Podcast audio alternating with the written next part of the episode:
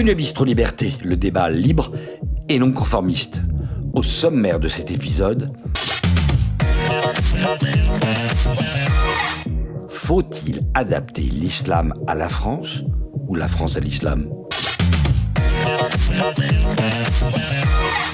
Et en seconde partie, l'immigration, un défi pour la France et l'Europe? L'invité spécial d'Éric Morio est un youtubeur atypique et qui déchaîne les passions. Avec ses 140 000 abonnés, il est très suivi. Vous le connaissez bien sûr. C'est celui qui tourne ses vidéos dans sa voiture. Dans Comme je parle, son livre autobiographique, il résume ainsi son parcours intellectuel. Je suis né en Algérie, dans une ville qui ressemblait à n'importe quelle ville provinciale de France ou de Navarre. Le temps que je devienne ado, c'était l'Irak. On a tout d'abord vu arriver les vandales en culotte courte, puis les islamistes, puis le terrorisme. D'absurdité en stupidité, en compromission, nous avons perdu notre pays par petits morceaux. Lors de mon arrivée en Europe, je découvris un continent en proie à des démons similaires au pays que je venais de quitter. Pour Street Press, un site internet gauchiste c'est, je cite, le youtubeur algérien préféré de l'extrême droite et une personnalité influente de la complosphère francophone. Il est vrai que ces prises de position sont toujours à contre-courant du wokisme. Ainsi, à propos du mariage pour tous, il affirme qu'une civilisation humaine n'a jamais tenu en mariant l'homme à l'homme. Pour lui, le droit à l'avortement est une victoire de l'instant contre l'éternité et un véritable projet de destruction de la famille. Il a un temps soutenu ouvertement le Front National. La bien-pensance voit en lui un promoteur de la théorie du grand emplacement. Il fustige les persécutions du personnel soignant non vacciné. La fatwa lancée contre lui par la gauche caviar est la preuve de son indépendance d'esprit. Je vous demande d'accueillir Aldo Stéron.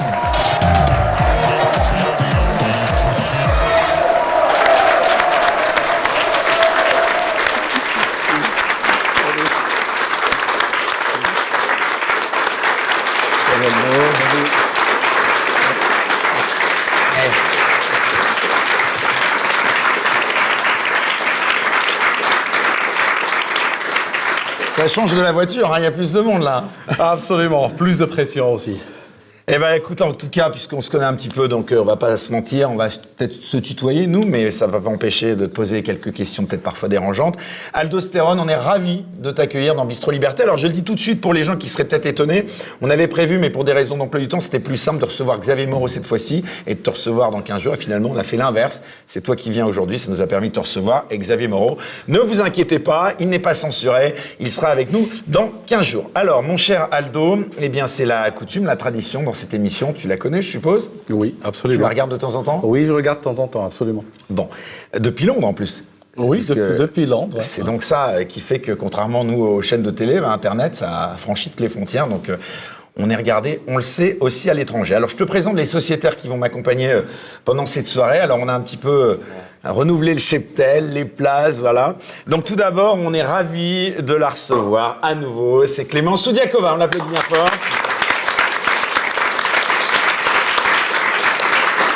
Alors, mon, petit doigt m'a dit, euh, ma chère Clémence, que tu as une actualité euh, particulièrement forte en ce moment, puisque tu es à l'origine, tu es fondatrice même d'un nouveau média, rien que ça, qui s'appelle Toxin.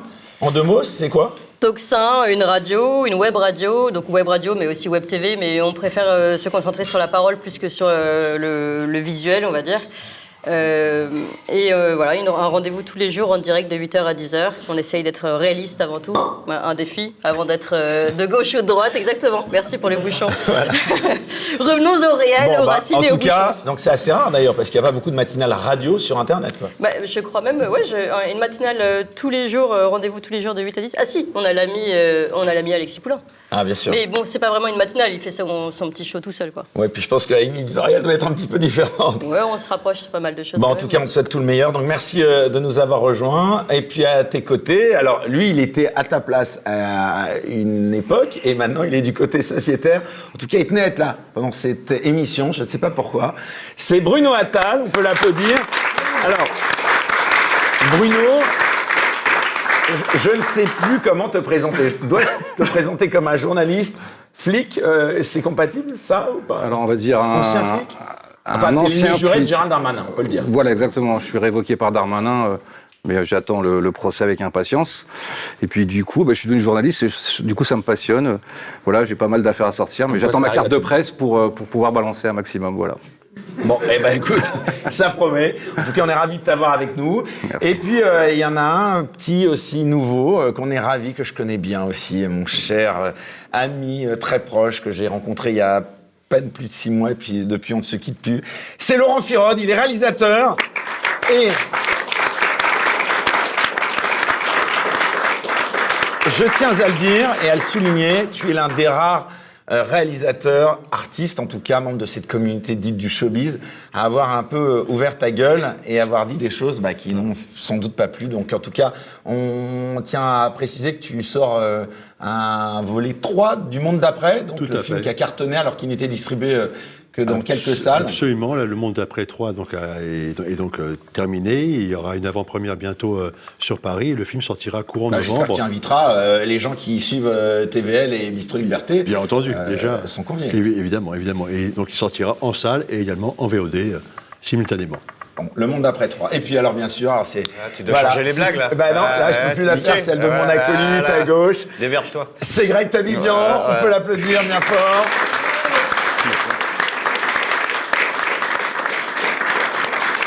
Qu'est-ce qu'il va dire Je suis venu avec mon père ou un truc comme ça Vas-y. Non, non, je peux dire que t'es content ce soir. Voilà, Ouais, tu vois, je, je renouvelle un petit peu, tu vois.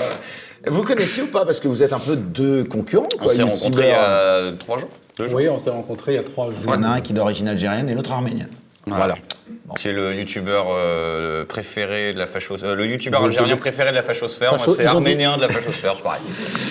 Bon, allez, on rentre tout de suite dans le vif du sujet. Donc, on l'a dit, euh, Arnaud Soyer l'a rappelé en, en début d'émission. Donc, deux euh, débats euh, euh, donc, qui vont être très riches, je le suppose. Mais avant cela, un petit entretien en tête à tête où là, théoriquement, euh, vous n'avez pas le droit de parler, euh, mes amis sociétaires. Alors, cher Aldostérone, donc, on va commencer donc par euh, cet entretien pour parler de sujets qu'on ne va pas aborder ensuite. Donc, d'abord, j'aimerais qu'on parle un peu de toi. Je suis pas certain que tous ceux qui nous regardent ce soir te connaissent. D'abord, est-ce que tu peux nous parler de ton parcours, car c'est pas forcément clair pour tout le monde. Tu es donc un Algérien qui est passé par la Suisse et la France, qui vit en Angleterre, mais qui fait des vidéos françaises. Comment tu te présentes? Euh, oh oui, bon, je suis, je suis peut-être euh, un petit peu le produit heureux du mondialisme. Tout simplement, je suis pas français, je parle en français, je vis à Londres. Le mondialisme apporte de, de mauvaises choses, il en apporte des bonnes. Voilà, pourquoi pas. Et je considère que la lutte doit aussi se mondialiser vu que la menace l'est. On ne doit pas connaître de frontières par rapport à cette, à cette lutte-là. Et donc, euh, voilà, c'est pour ça que j'interviens énormément sur la France. Mon parcours, c'est un parcours compliqué. À une époque, j'avais le, le curriculum vitae d'un, d'un fantaisiste. Quand on regardait ce document, on se disait, mais, mais c'est qui ce gars? Donc, euh, c'est vrai que ça m'a porté préjudice à un moment donné. Et puis, j'ai dû, euh, j'ai dû un petit peu l'arranger. C'est-à-dire, j'ai juste commencé à éliminer pratiquement tout, essayer de garder une, une vision la plus linéaire possible. Voilà. Comment tu te définis comme un influenceur, un youtubeur euh, C'est- très difficile. J'influence du monde. Je l'ai découvert en venant à Paris. Je ne réalisais pas parce Ah bah. que ah oui, j'ai aimé depuis ma voiture. J'ai une caméra. Je parle seul. Je ne réalise Moi, j'ai pas. constaté que ta popularité, elle est absolument incroyable. hein. Dans la rue, euh, t'es arrêté tous les 100 mètres, quoi. Ouais. Je l'ai réalisé quand je suis arrivé à Paris. Donc, euh, je cherche à me définir quelque part. J'ai entendu dire justement à ce propos de cette popularité, notoriété croissante que tu, que tu as désormais, que justement parfois ça t'occasionnait pas que tu avais un petit peu peur. Quoi. Tu, tu prenais des, des VTC, un peu de porte-à-porte, que de temps en temps tu pouvais redouter des gens, euh, justement. euh, Oui, ça, ça, ça m'est arrivé de tomber sur des gens qui étaient en Qui désaccord avec, avec mon œuvre. Euh, C'était, on va, on va dire, c'est de moins en moins maintenant, mais vers la période la plus, la plus chaude, vers la période 2015-2016, où je, je faisais du rentre-dedans aux islamistes dire- directement, pendant, je tiens à signaler, pendant que des officines étaient en train de vendre à l'État des millions d'euros en dé- euh, déradicalisation, en faisant toucher des hamsters et tout ça. Moi, j'allais sur YouTube, sur des vidéos qui n'étaient même pas monétisées ou monétisables, et je parlais aux islamistes, je parlais à des gens qui étaient sur le point d'aller en Syrie, et j'ai réussi à en dissuader pas mal. Mais du coup, il y en a d'autres euh, qui peut-être. Ah, il y en a d'autres. Alors moi, j'avais pas envie de, de rencontrer quelqu'un et puis recevoir à 1h du matin un solde de tout compte. C'est tout. Donc, euh, donc voilà, c'est pour ça que je, je faisais attention. Alors justement, ta chaîne YouTube, pour qu'on euh, la connaisse bien à présent, donc, comment elle est née euh, Comment tu expliques aussi ce succès exceptionnel? Elle est née par accident. Elle est née parce que j'étais censuré un peu partout. J'allais dans des forums. Et puis, on me bloquait tout le temps, donc j'ai décidé d'aller sur YouTube. Parce que j'ai vu qu'il y avait des gens qui parlaient sur YouTube, et je me suis dit, tiens, moi aussi, je peux parler sur YouTube.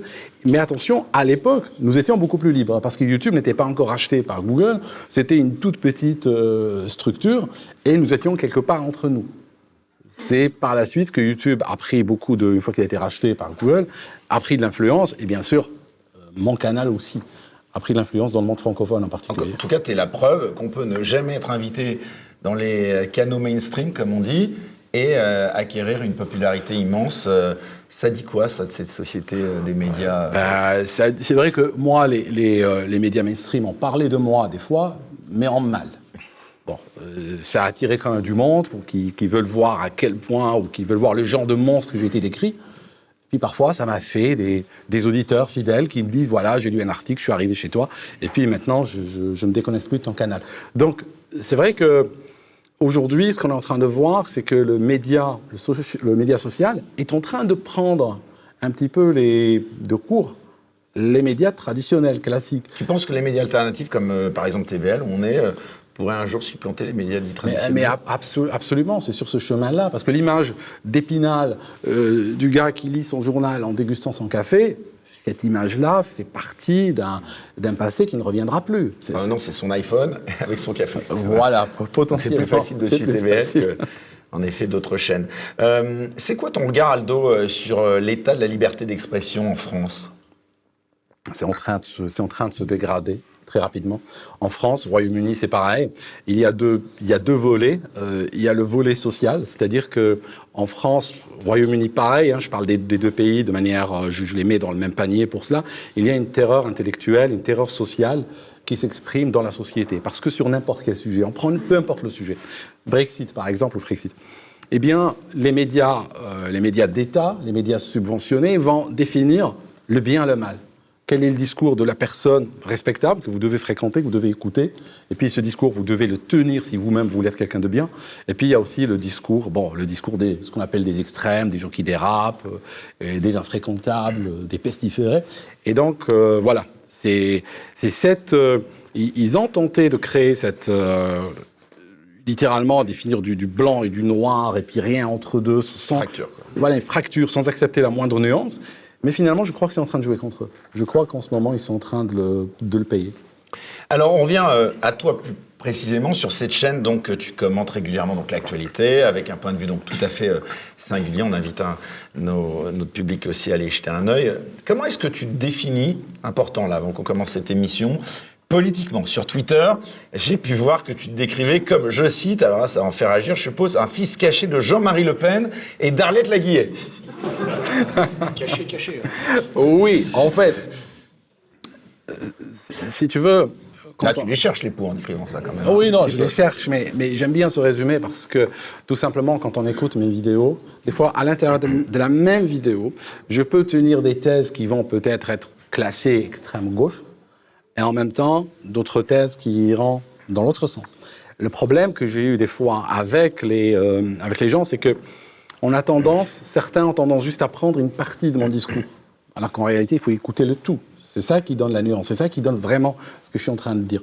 Donc sur le plan, moi sur le plan politique, c'est très simple. Moi j'étais à gauche, j'étais à gauche, mais vraiment sincèrement, j'étais à gauche. Je n'ai pas vraiment beaucoup bougé de la gauche, mais c'est le spectre politique qui a glissé et je me retrouve à l'extrême droite.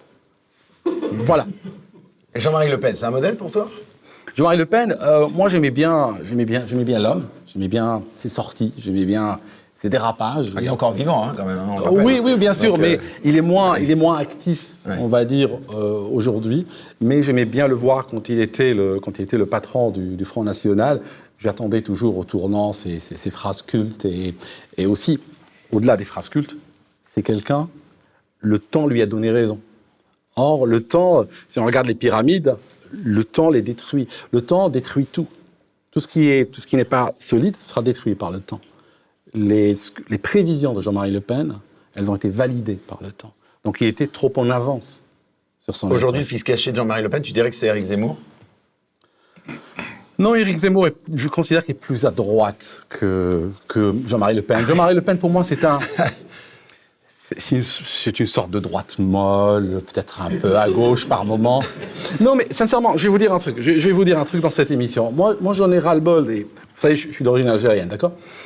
Moi, je ne veux plus être, je ne veux pas, j'ai jamais été l'Algérien qui, lorsqu'il prend l'avion et va vers le nord, donc quand l'avion va vers le nord, l'Algérien glisse vers la gauche.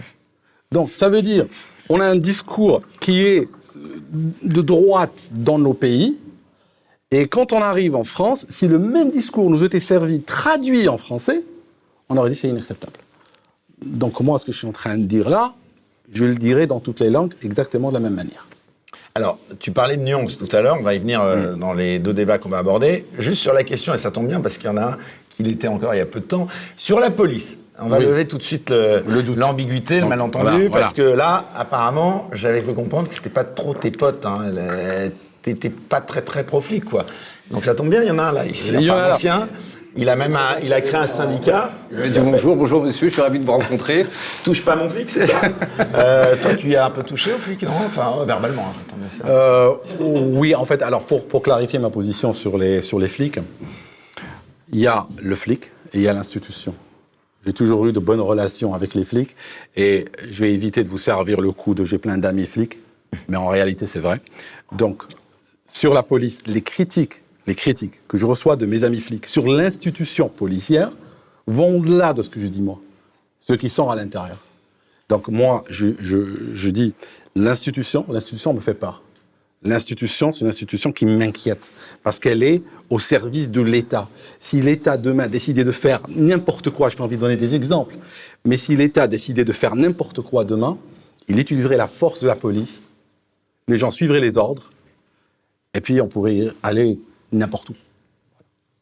Donc euh, bah là, vous êtes plutôt d'accord, hein, petite On est parenthèse. plutôt d'accord, et puis c'est arrivé avec, euh, avec le Covid, par exemple, où on a utilisé sa, sa police, ou même pendant les Gilets jaunes, où on a aussi utilisé sa police. Mais c'est l'institution. Mais c'est vrai que quand, moi, quand je vous ai écouté, c'est pas ce que j'ai entendu, mais quand vous parlez d'institution, vous parlez pas effectivement du policier intrinsèquement, du, du, du gars qui gagne 2000 balles par mois et qui prend des risques euh, sur la voie publique pour ses compatriotes. Et qui se sent insulté quand on dit j'aime pas la police. On en a parlé tout à l'heure. C'est euh, j'aime pas la police, c'est une sorte de racisme. C'est 150 000 personnes qu'on ne connaît pas, qui sont tous, toutes différentes et qu'on va insulter. C'est une sorte de racisme autorisé. On peut pas dire euh, j'aime pas les gays, on peut pas dire j'aime pas les juifs, mais on peut dire j'aime pas les policiers. Et c'est euh, c'est la détestation d'un groupe d'individus qui les trois. Ah merde, en plus, à la fin, je parlais de moi. C'est moi, hein, J'ai mais- pas fait, j'ai pas fait la perche, hein, J'aime c'est- pas les c'est- c'est intellectuels. plus, hein. J'aime pas les intellectuels, c'est aussi moi, tu vois. donc voilà. Donc, euh, mais c'est vrai que maintenant qu'il explique que c'est pas le policier intrinsèquement qui, qui, qu'il n'aime pas, mais l'institution, et je me bats contre cette institution depuis 25 ans maintenant. Donc. Et j'ai des, j'ai des amis dans la police et quand on discute, ils sont pour beaucoup. Et en particulier. Non, on parlait pourquoi je te disais. Oui. Pardon, je voulais t'emmener, je pensais que tu allais y aller naturellement sur ceux qui dénoncent le fameux racisme systémique. Ça, pour toi, euh, tu dénonces à l'envers euh, ça ou pas? Alors, bon, je n'exclus pas, à titre individuel, quand quelqu'un vient me dire, euh, un chauffeur de VTC me dit oui, la police, chaque fois, ils m'arrêtent, ils sont pas gentils, ils me disent des choses et tout. Moi, je ne vais pas repousser son témoignage. Je ne vais pas lui dire non, je suis pas d'accord avec ce que vous dites.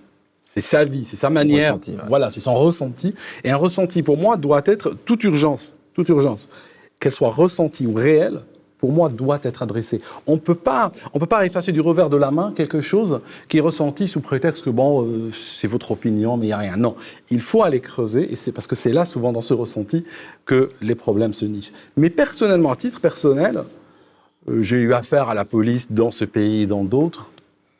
Honnêtement, je ne peux pas témoigner d'un jour où j'ai entendu un mot au-dessus de l'autre. C'est tout. De, j'ai pas d'expérience négative avec, euh, avec la police. On va terminer donc sur ton positionnement quand même politique parce que c'est ce qui, euh, on va dire, euh, drive un peu, si j'osais euh, le mot, avec toute ta façon un petit peu de, de commenter l'actualité. Donc être de droite, être de gauche. Euh, Est-ce que c'est vraiment encore aujourd'hui d'actualité? Est-ce que ça a toujours un sens? Euh, Je me souviens que c'était un peu la ligne d'ailleurs de Florian Philippot, euh, par exemple. Florian Philippot, au congrès duquel on t'a vu. Donc c'est plutôt quelqu'un dont tu te sens le plus proche. L'engagement politique, tu réfléchis aussi? Je suis engagé politiquement, même sans le faire exprès. J'essaie un petit peu de ne pas trop me marquer politiquement. J'essaie un peu d'intervenir dans la politique française, mais en évitant la phagocytation, en essayant un petit peu de rester en dehors et en restant en tant qu'observateur. Par rapport à la gauche et la droite, effectivement, euh, je crois, je ne sais plus qui disait ça, je crois que c'était De Gaulle. Il disait qu'entre un parlementaire de droite et un parlementaire de gauche, il y a plus de proximité contre eux et les gens qui ont voté pour eux. Donc, voilà, forcément. Donc là, ça nous dit tout ce qu'on a besoin de savoir sur la droite et la gauche. Pour moi, ce n'est pas une véritable division aujourd'hui, c'est une division d'étiquettes. Moi, je vous regardez, on peut me placer l'étiquette extrême gauche ou extrême droite ou centre ou peu importe, ça n'a strictement aucun sens. Aujourd'hui, la seule division, c'est la division de l'argent. L'argent est un moteur beaucoup plus puissant qui divise les gens, qui divise à quoi on a droit et à quoi on n'a pas droit que toute forme de, politique ou d'opinion de la sorte. Juste avant euh, de lancer euh, les débats, euh, un petit mot des États-Unis. Est-ce que tu penses que Trump pourrait être élu l'année prochaine? Non, Trump n'a zéro chance.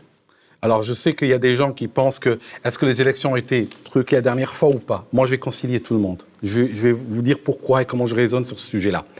Si les élections avaient été truquées à l'époque, elles le seront truquées une deuxième fois. Ceux qui ont été capables de le faire le feront encore et il va rater, il va perdre. Si les élections n'ont pas été truquées, il a encore moins de chances. Pourquoi? Parce qu'on sait que le gars qui est au bureau ovale ou à la Maison Blanche, ou peu importe, c'est dans tous les pays, il a toujours une avance parce qu'il est plus présent, le voit plus. Il a sur le plan politique et médiatique, il, part toujours en tête. Il a, si on imagine que les élections étaient fair play, ce gars a perdu les élections alors qu'il était le président et qu'il avait un bilan relativement positif, sauf peut-être vers la fin où il y a eu ce, glissement hein, dont, on a, parlé une autre fois. Et donc, dans ce cas-là, il a encore plus de risques de rater les élections. Donc pour moi, le retour de Trump, c'est complètement une illusion. Je ne le vois pas. J'ai 1% de chance si on veut, voilà, mais pas plus. Un petit mot aussi sur la question ukrainienne. Euh, ta réaction au scandale de l'hommage rendu à un nazi au Canada, c'était en présence de Zelensky? Oui, enfin, le Canada ne me surprend pas sur ces choses-là. hein. Il ne faut, pas- il faut pas non plus... On est très regardé au Canada. hein. C'est vrai? Ouais. Oui, donc, euh, bon, si on est très regardé au Canada, je vais reformuler. bon, le Canada, pour moi, ces dernières années, a pris, un très, très, très mauvais virage. Je me rappelle d'une image durant la Deuxième Guerre mondiale, ou une image en noir et blanc, où on voit des milliers de personnes qui lèvent la main en signe de salut, hein, d'accord Et puis, il y en a un là-dedans dans l'image, faut vraiment le qui a les mains comme ça, qui, lui, n'avait pas levé la main. Donc il y avait une personne dans ces milliers-là qui était consciente, qui a pris le risque et qui n'a pas salué. Celui-là, je ne l'ai pas vu au Canada. J'ai vu tout le monde en standing ovation. Il n'y en a pas un qui a dit Hé les gars, stop, arrêtez, qu'est-ce qui se passe? Non, ils ont tous applaudi.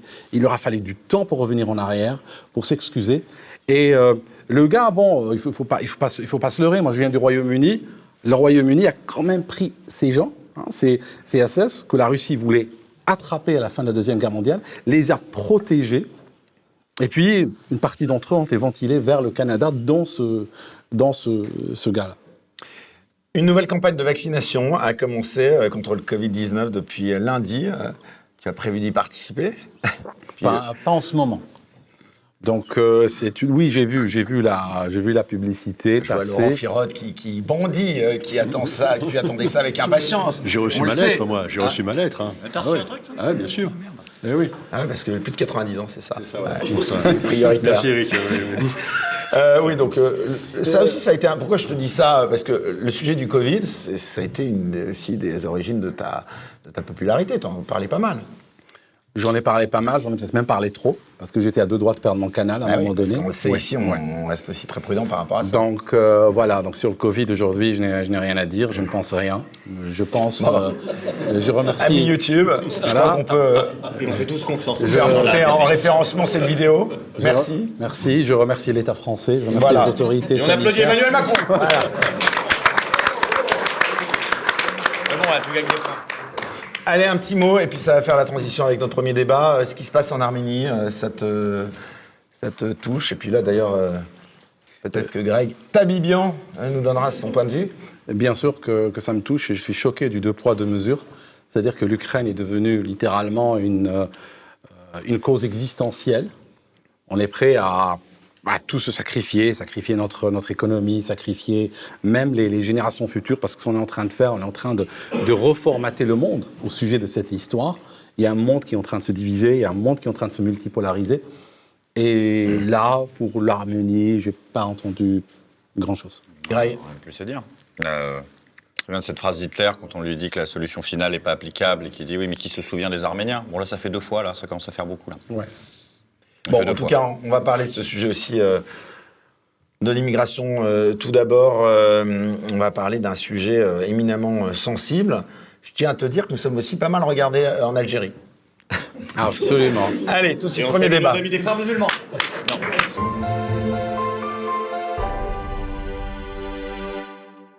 Retrouvez Bistro Liberté avec Terre de France, la collection 100% fabriquée en France et qui défend nos valeurs traditionnelles. terredefrance.fr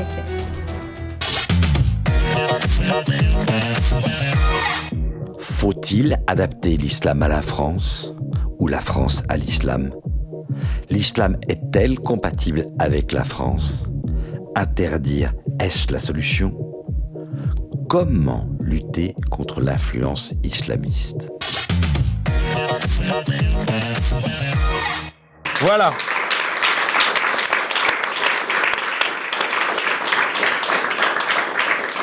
Les deux thèmes des débats de ce soir sont éminemment euh, d'actualité, hein, puisqu'on en parle euh, beaucoup dans les autres médias euh, dits mainstream, justement. Alors nous, on va essayer de voir si on ne peut pas apporter notre, notre petite touche un petit peu différente. Donc ce premier débat de la soirée, il est consacré à l'islam. Alors je voudrais qu'on commence donc par ce sujet donc, qui est lui abordé avec beaucoup de pincettes dans les médias donc mainstream. On a appris il y a quelques jours que la Commission européenne euh, finance à plus de 100 000 euros un programme de lutte contre, je cite, l'islamophobie en Espagne. Le projet qui a vocation à être déployé, je te remercierai de pas rigoler, mon cher Greg, euh, qui a vocation à déployé dans l'Union européenne, implique une association proche des frères musulmans.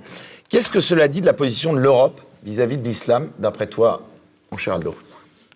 Bon, euh, l'Union européenne, je ne vais pas vraiment les critiquer sur l'islam, je les critique sur tout. Et sur l'islam, bon, c'est pareil. Là où ils touchent quelque chose, ils vont foirer. C'est- des gens, ils sont, comme ça. Donc, euh, sur l'islam, est-ce que je suis surpris? Non, qu'ils financent les frères musulmans, oui, j'ai pas de sur- surprise. Euh, on a eu euh, en France, dans le. Monsieur Hollande, le, président, avait, l'avait cité dans son livre, un président ne devrait pas dire ça, que des armes françaises et même européennes se sont retrouvées entre les mains de Daesh. Donc à partir de ce moment-là, moi, je suis pas surpris. Donc, euh, oui, c'est dans l'ordre des choses. Ça me semble normal, en fait. À ce stade, ça me semble normal. Ça fait réagir un petit peu, là aussi, euh, les sociétaires. Est-ce que, Clémence, euh, surpris Euh, oui, oui, de quoi de, Pour la- l'association Fémiso, Ouais. là Oui, non, en fait, justement, le mal nous vient en général, on, on pourra le parler aussi pour l'immigration, euh, de l'Europe, Enfin, c'est assez simple. Euh, et et l'Europe finance directement des associations, dont Fémiso, qui, qui sont là pour pousser. Je vous rappelle qu'il y a quand même une campagne européenne pro-voile, hein, la liberté dans le voile. Enfin, voilà ce qu'on nous vendait. Bah, comment tu expliques justement que l'Europe, euh, on va dire, euh, agisse autant en faveur de l'intégration de la communauté musulmane Bah, je pense que l'Europe ne sert pas les intérêts des, des peuples européens, tout simplement. Donc euh, à partir de là, euh, on, on peut euh, en déduire les conséquences qu'on devrait déduire depuis longtemps politiquement. Mais en tout cas, il y a vraiment une destruction de tout ce qui est enraciné à chaque fois dans chaque pays. Donc euh, la France, la, la culture chrétienne, judéo-chrétienne. Je vais poser une question volontairement provoque. Est-ce que les musulmans sont une chance pour l'Europe et pour la France? Allez, qui ose me répondre Greg Ah, C'est con cette question. Bah, justement, J'en sais rien, moi. C'est pour ça que je te la pose. Si c'est une chance. euh, Oui, c'est une chance, c'est un coup de dé. Bon, Oh, euh, voilà, Pas d'amalgame. Pas d'amal- pas d'amalgame. Pas d'amalgame. Bien sûr. Mais non, mais c'est le fait de poser la question de l'islam, de quel islam on parle. Bah, moi, je peux, je peux répondre en partie à cette question. C'est-à-dire que là, si je suis le fils de, Tu es de de la, confession de la Tu peux nous le dire ou- moi, je, je mélange les religions. D'accord Je mélange les religions. Donc, euh, je- T'es lié je- avec tout le monde, là. comment? Oui, je suis mis avec Voilà, tout le monde, c'est ouais. Donc, Ah, déjà, tu es un agent du Mossad aussi, parce que j'ai on l'a dit, l'agent de l'Iran aussi. Euh, Donc, l'agent de beaucoup de Ah, monde. ça fait le grand écart, quoi. Oui, absolument. Non, je Donc, euh, pour, est-ce que l'islam est une chance pour euh, la France, par exemple? Ben, je sais qu'il est une chance pour les forces de l'argent.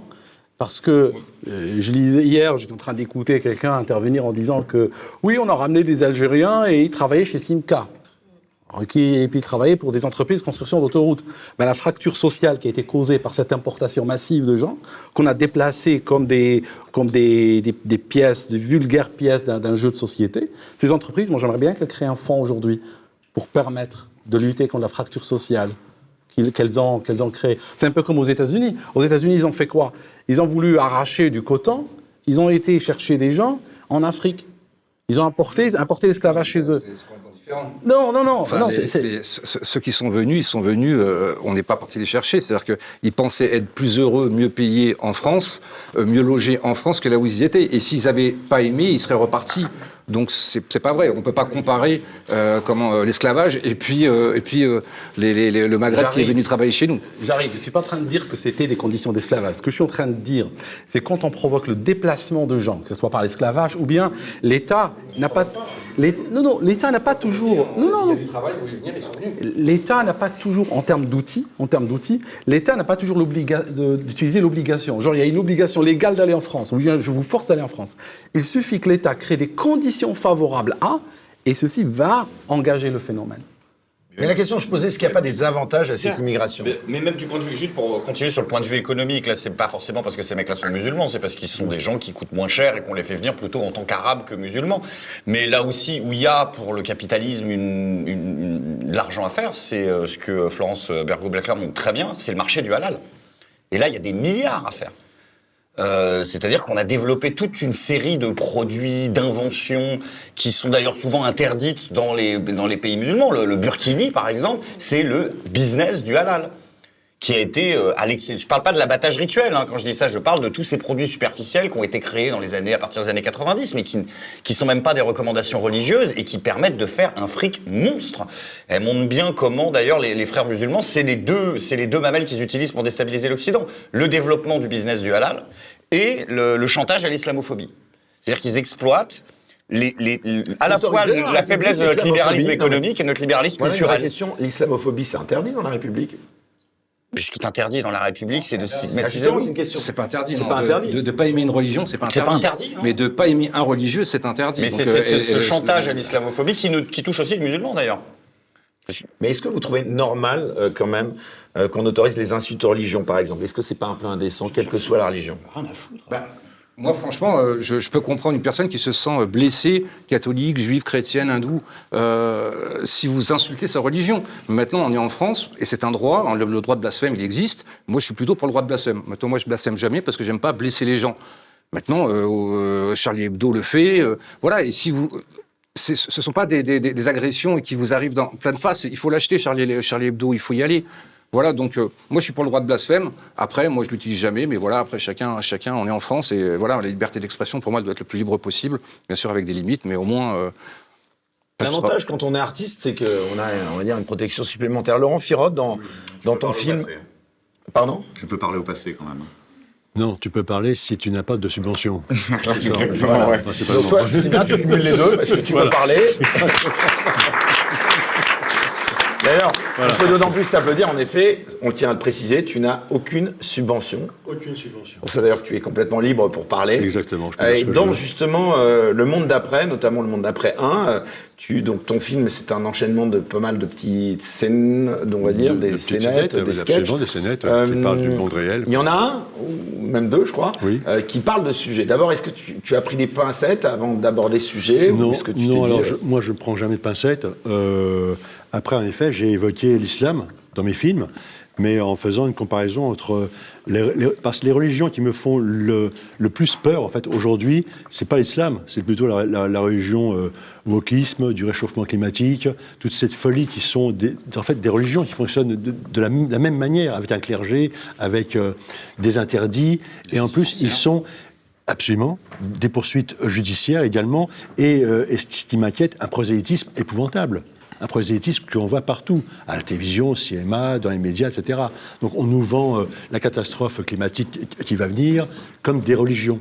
Donc ce sont, ce sont ces vraies religions qui me font vraiment peur, parce que ce sont des religions d'abord qui ne se présentent pas comme des religions et qui sont beaucoup plus dangereuses, j'ai l'impression, pour nous en tout cas. Alors, je ne mettrais pas, moi, justement, euh, l'un au-dessus de l'autre, euh, l'un plus dangereux que l'autre. Et je crois que c'est Philippe de Villiers, et je me demande s'il ne l'avait pas dit ici, justement, euh, qui a expliqué que, justement, il y a deux mots qui nous attaquent, un de l'intérieur, un de l'extérieur. Je pense que c'est tout à fait juste. C'est-à-dire que nous, on s'auto-détruit de l'intérieur. Notre identité s'auto-détruit, on ne sait plus qui on est, mais notamment avec le wokisme, justement, le réchauffement climatique, etc. On se renie nous-mêmes, et c'est parce qu'on a cette, euh, cette destruction de notre propre identité qu'on ne sait plus résister aux agressions extérieures. En fait, c'est- comme l'immunité. Une fois qu'on n'a plus l'immunité, n'importe quelle maladie peut nous attaquer. Bon, voilà. Donc c'est un peu la même chose avec euh, l'invasion islamique et, euh, et les questions du wokisme, en fait. Oui, absolument. Mais, non, mais, ce qui m'inquiète plus avec euh, ces, religions qui sont euh, internes à nous, en fait, qui sont promues par, par nos, nos médias, nos gouvernants, c'est qu'elles veulent vraiment nous convaincre de leur euh, bien fondé. Moi, j'ai pas le sentiment dans ma vie au quotidien d'être, d'être, voilà, voilà, sollicité par des musulmans me disant il faut te convertir, etc. Je me sens un peu étranger à ça. Tandis que me dire en effet, il faut croire au réchauffement climatique, il faut croire à toute la folie du, du Covid, etc., il faut y croire, là, oui, j'ai été agressé. Oui, mais peut-être parce que vous êtes dans un environnement préservé. Moi, je connais des personnes, j'habitais à Montrouge, pas très loin d'ici, Oui. euh, des, des jeunes enfants, euh, ils étaient seuls à l'école à ne pas être musulmans, et on leur a dit, je suis pas ta copine si, t'es pas, euh, si, t'es pas, si tu ne deviens pas musulman. Donc ça, ça arrive en France, ça dépend où on habite aussi. Euh, Bien sûr, absolument, tout à fait. Non, non, mais chez les enfants, oui, c'est envisageable, tout à fait. Mais chez les adultes, je crois pas. C'est une question de- d'endroit où on habite, à mon avis. Alors justement, je te remercie Clémence parce que ça m'amène à en venir justement au fond avec la question qui brûle les lèvres et que je vous pose à tous. L'islam est-elle compatible avec la République française? Tout d'abord, j'aimerais qu'on définisse un peu ce qu'on entend par République. C'est quoi la République pour toi, Aldo? C'est un système politique qui est né après avoir exécuté le roi euh, place de la Concorde. Bon, moi, je viens du Royaume-Uni, donc je suis assez royaliste. Voilà, je trouve que c'était pas une très bonne idée, d'accord? Même si je comprends que Le roi non plus, hein, je crois. Oui, le gars avait ses défauts, d'accord, mais je pense qu'il y avait moyen encore de discuter, de travailler ensemble. Et on a un système républicain qui est pour moi une sorte de monarchie, une forme de monarchie présidentielle avec un président hyperactif qui a tous les droits. Franchement, le, roi d'Angleterre, Charles III, a moins de pouvoir en apparence que Macron. Macron est hyperactif. Donc, je veux dire, je suis arrivé à Paris euh, il y a quelque temps, ils avaient coupé la- l'avenue des Champs-Élysées en deux. Des milliers de Parisiens étaient coincés, ne pouvaient pas aller euh, d'un côté et de l'autre de Paris. Et puis on nous disait c'est pour le roi. Le roi d'Angleterre, je le vois passer à Londres, c'est deux Range Rover et deux motards. Il faut venir en République pour voir qu'il y a 100 000, euh, 100 000 policiers, CRS, tout ça. Mais bon. Ils, ils ont vidé toute Ouais, mais la tu dis ça parce que tu n'as pas été invité au dîner de Versailles. Peut-être. Peut-être. 38 000, 38 000 euros le dîner. Ah oui Et effectivement, pas par personne, par tête. Le, le, le vin n'est pas le même, hein, sans vouloir. Voilà. Donc, je vais dire, si ça, c'est une république, ça n'a aucun sens. On, on est dans une forme C'est quoi de les valeurs de la. République pour toi? Les valeurs de la République, bon, c'est un système qui permet à des gens, à des, à des Français qui sont... La France est un pays, je ne le vois pas un peu comme la Corée du Sud ou l'Islande, c'est un pays un petit peu... Il y a des régions, des régions avec une identité très forte. Il y a des partis, Nice, je crois, a rejoint la France en 1860, ne me citez pas, mais je crois que c'est à peu près dans ces eaux-là. Donc il y a diverses régions qui sont venues, qui ont formé un pays qu'on appelle la France, mais qui, dans le passé, s'entretuaient entre eux. Mais la, République leur a permis d'unifier, d'utiliser les mêmes unités de mesure. À une époque, chaque, région de France avait ses unités de mesure, par exemple. Donc ça leur a permis de, s'unir dans le respect de chaque identité. c'est comme ça que je le vois. En théorie, je ne dis pas que c'est comme ça en pratique, mais en théorie, c'est à peu près la, la vision que j'ai d'une République parfaite. Et pourquoi, selon toi, puis je poserai la question aux, aux autres sociétaires, pourquoi une partie des musulmans demeure imperméable à ces valeurs que tu décris? C'est euh, en fait c'est très simple. C'est très simple. Si on ramène une immigration lentement, de manière contrôlée, eh bien à ce moment-là, on a des chances d'obtenir une intégration, voire même une assimilation. Personnellement, je suis plus proche de l'idée de l'assimilation que de l'intégration. Mais si on, si on prend un pan entier d'une population, on va en Afrique et on ramène des gens. Je sais qu'il y, a- y a Bruno Attali, il va me dire non, non, on n'a ramené personne. Mais on a créé les conditions permettant à ceci d'arriver. Je vous donne un exemple. Si vous allez, euh, si, si soudainement il y a un pays, mettons un pays des, des Émirats, déclare que chaque Français qui arrive aux Émirats et qui demande l'asile, par exemple, on lui donne, on le prend en charge, lui donne 50 000 euros par mois. combien de Français iraient? Ça va se musculer, forcément. Alors vous allez me dire, on ne donne pas 50 000 euros par mois. Oui, mais vous donnez 50 000 euros par mois. Pourquoi?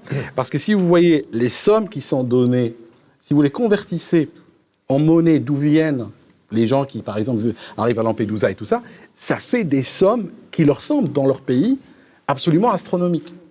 Voilà. Et donc, ça va forcément les attirer dans un monde avec une démographie galopante. Je ne suis pas en train de suggérer du tout qu'il faille faire quelque chose sur la démographie. C'est pas mon genre de dire il faut trouver une solution. Non. Mais je dis qu'il y a des problèmes démographiques partout dans le monde et la France est en train de jouer perdante. La France ne sait pas comment se positionner là-dedans. Moi, je, honnêtement, honnêtement, l'Europe, plus que la France, monsieur. Oui. je je réfléchis pas vraiment par rapport à l'Europe. C'est c'est une menace telle qu'on est dans le mode chacun pour soi. Ça signifie si la France n'arrive pas à se préserver, elle, indépendamment de ce que fera l'Espagne ou l'Italie ou la Roumanie ou autre, elle se fera bouffer. Elle sera finie comme pays tel qu'on le connaît. Et ça, c'est pas, il faut pas compter, comme le dit Macron, sur nos partenaires européens. Bien sûr. C'est c'est pas possible. hein. En quoi l'islam est différent des autres religions, euh, selon vous tous, là, ici? Ah, Je vois que ça se bat pour répondre. hein. C'est pas- que c'est différent, si tu veux, c'est que. euh, Est-ce que l'islam et la République sont compatibles? Bon, euh, ce serait bien que ça le soit, parce que l'islam en France, c'est la République qui l'amène. Au départ. Donc ça, ça aurait été quand même bien de vérifier si ça marchait ou pas. Euh, le, le problème, c'est que je vais te dire non à l'islam, oui aux musulmans, entre guillemets. Parce que oui, on est quand même sorti de cette naïveté qui était encore là sous Hollande, hein, de dire tout est compatible avec tout. Bon, s'il y a des gens qui sont sincèrement capables de m'expliquer qu'une république laïque à tendance anticléricarde, libérale, du XVIIIe siècle, est totalement compatible avec une théocratie orientale euh, du 8e siècle, moi, je veux bien que tout aille avec tout, mais non, de facto, non. Mais quand les gens arrivent, ils s'adaptent. Alors, tu as des arguments réactionnaires qui vont te dire ce n'est pas possible puisque l'islam ne sépare pas le spirituel du temporel, etc. Oui, mais anthropologiquement, les gens s'en foutent et les gens s'adaptent et se mentent un peu à eux-mêmes. D'ailleurs, il y a beaucoup de pays musulmans où les mecs continuent à avoir des pratiques ouvertement païennes et même les islamistes composent avec ça pour grossir les stats. Donc ça, c'est pas véritablement la question. Le problème, c'est qu'il y a aussi des forces politiques, et je suis désolé de revenir aux frères musulmans, mais plutôt au frérisme, qui vont empêcher ce processus naturel d'intégration en leur disant vous n'avez pas à le faire, notamment par le double chantage à l'islamophobie, qui est un double chantage parce qu'il sert à la fois à faire culpabiliser les non-musulmans en leur disant si vous critiquez l'islam, vous êtes islamophobe, mais aussi c'est aussi une arme utilisée par les frères musulmans contre les musulmans en leur disant si vous ne nous défendez pas, nous, et l'islam et la Oumma dans son intégralité qui est un vœu pieux, vous faites le jeu des islamophobes. C'est comme le fameux vous faites le jeu de l'extrême droite. C'est comme le Parti communiste qui, au début du siècle, culpabilisait les ouvriers qui voulaient pas s'encarter au Parti communiste en disant ah bah voilà, vous faites le jeu du capital. Non, j'ai juste pas envie de m'encarter chez toi, c'est tout. C'est le même truc. Donc le problème, c'est qu'on a une classe politique qui ne, qui, qui ne, qui ne, qui n'arrive pas à cibler les entités politiques qui sont problématiques en France. Même quelqu'un comme Zemmour, qui en a fait le cœur de sa campagne, il te, alors, il t'oppose pas l'islam et l'islamisme, parce qu'il te dit que l'islamisme et l'islam en mouvement, ce qui pour moi est douteux, mais je n'ai pas entendu parler une seule fois, je n'ai pas entendu parler de frérisme. Je n'ai pas entendu parler des frères musulmans. Ce sont eux qui disent, qui, qui, qui, qui- alors le frérisme étant l'extension de ces 2-3 000 personnes, mais qui leur disent, vous n'avez pas à faire ce processus naturel d'intégration qui n'a même pas besoin de, loi laïque pour exister. L'homme le fait, il arrive, il s'aperçoit que s'il continue à vivre à 100% comme au pays, ça va pas marcher, donc naturellement il va s'adapter un petit peu. Et ces entités politiques, financées par l'Europe, euh, ne sont jamais ciblées, alors qu'elles sont spécifiquement problématiques, qu'elles sont... Et en plus de ça, euh, je parlais tout à l'heure de Florence euh, Baclair, la- je vous regardez au CNRS, mais il y a des pages de documentation entières. On sait aujourd'hui en France toutes les associations qui sont financées par les frères musulmans, mais les politiciens ne le, ne le voient pas. Je rappelle que les, les- voir. on, on nous disait deux ans avant les attentats euh, de, de- de Charlie que les frères musulmans c'était une théorie du complot et que ça n'existait pas. C'est sidérant en fait. Donc il y a en fait un abandon des politiques qui ne veulent pas. Ils ciblent comme ça des entités, l'islamisme, une sorte. de- Il y a des courants politiques particuliers qui font un entrisme politique particulier, qui le font en Europe parce qu'ils se sont fait foutre dehors de chez eux. Nasser leur a coupé la tête et qui se disent aujourd'hui l'Europe est le meilleur espace géographique pour pouvoir euh, développer une sorte de califat, parce que c'est un projet califal. Et, et- et alors que l'islam leur imposerait de revenir chez eux, ils peuvent pas, ils sont décapités. Donc on reste là, et puis bah vous inquiétez pas, on va faire le califat dans 2, 3, 4 siècles, parce que même eux théorisent pas que c'est dans 10 ans. Et puis on va le faire. Et on n'a pas aujourd'hui de gens qui. on- je, je regarde, tous les politiciens emploient des espèces de mots creux, le- les radicaux, les extrémistes. Il y a des organisations politiques, elles ont des slogans, elles ont des drapeaux, elles ont des leaders, ils en parlent jamais. Au vu et au su de tous. C'est là On a, on a- on a le discours d'Erdogan en 2017 qui dit clairement, Oui. euh, euh, à la- qui appelle la diaspora européenne, euh, faites des enfants, faites pas trois enfants, mais cinq, six, je crois que c'est le chiffre qui donne. Euh, faites des enfants, c'est la seule réponse que vous pouvez avoir euh, face à ceux qui, euh, justement, vous font cette islamophobie, puisqu'ils parlent d'islamophobie, justement, pour, euh, pour revenir sur ce qu'on disait tout à l'heure. Donc oui, évidemment, au vu et à de tous, on a quelqu'un là qui appelle et qui, euh, qui veut être le chef des frères musulmans, qui appelle bah, les musulmans d'Europe à se réveiller et à se liguer contre l'Europe telle que, enfin, contre les politiques européennes telles que, que, telles- Les mecs qu'elles font les avant. discours, on sait quelles associations financent, on a tout, mais les politiciens n'en parlent pas. Oui. Ces, appels à, ces appels à la démographie sont des appels, c'est des réflexions littéralement de, de losers, de certains dirigeants arabes. Ils ont fait quoi? Ils ont, Oui, de losers. Pourquoi? Parce que ce qu'ils ont fait, ce qu'ils ont fait, ces dirigeants-là, comme Erdogan et autres avant lui, ils ont poussé parce que on- on- ils n'ont pas dit cela uniquement aux musulmans qui sont en Europe, ils l'ont dit aussi aux musulmans qui sont dans les pays musulmans. Faites un maximum d'enfants, c'est comme ça que la nation musulmane va grandir. Donc la nation musulmane, mais elle a grandi en nombre, mais pas en qualité. On se retrouve avec des, gars, à 23 ans, 24 ans, le mec est encore debout sur un scooter à 2 h du matin, en train de, de faire la course avec la police. Je vais dire, c'est bon, quoi. Bien sûr qu'ils recherchent la qualité euh, pour, euh, pour euh, la population mais, Europe. ça, mais ça, après, ça nous bouffe, ça détruit les sociétés musulmanes de l'intérieur. Parce que quand on commence, au lieu, au lieu d'avoir des, des- des prix Nobel, on commence à avoir des timbrés, c'est pas, c'est pas non plus, c'est quelque chose qui va nous aider. Hein, ça va pas nous emmener loin non plus. Euh, voilà, j'avais, j'avais dit une époque, j'avais, fait, j'avais utilisé une image un peu brutale dans, dans une vidéo, euh, j'avais dit une, euh, une bombe qui tombe sur, une- sur, sur une maison où, où nous sommes par exemple trois rebeux ou trois musulmans, combien de temps elle met pour les tuer D'accord Les gens ont certains chiffres, euh, mettons un millionième de seconde. Si on a 20 dans la maison, elle met combien de temps Hein On est dans les mêmes eaux, voilà.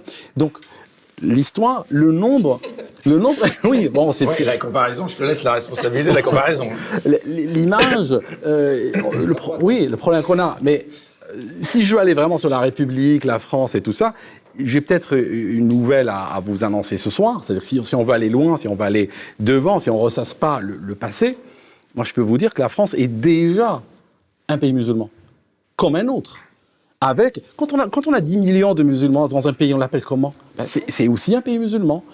L'erreur des, des, Je dirais que c'est une république musulmans, musulmane. non, non, les c'est pas une république. Non, non, c'est pas une république. C'est pas une république musulmane, mais sur le plan de la, sur le plan sociétal, il y a même des pays arabes qui sont laïques au niveau de l'État, mais dans la société, il y a des millions de musulmans, des millions de chrétiens et autres. Et la France fait partie de ces pays-là aujourd'hui.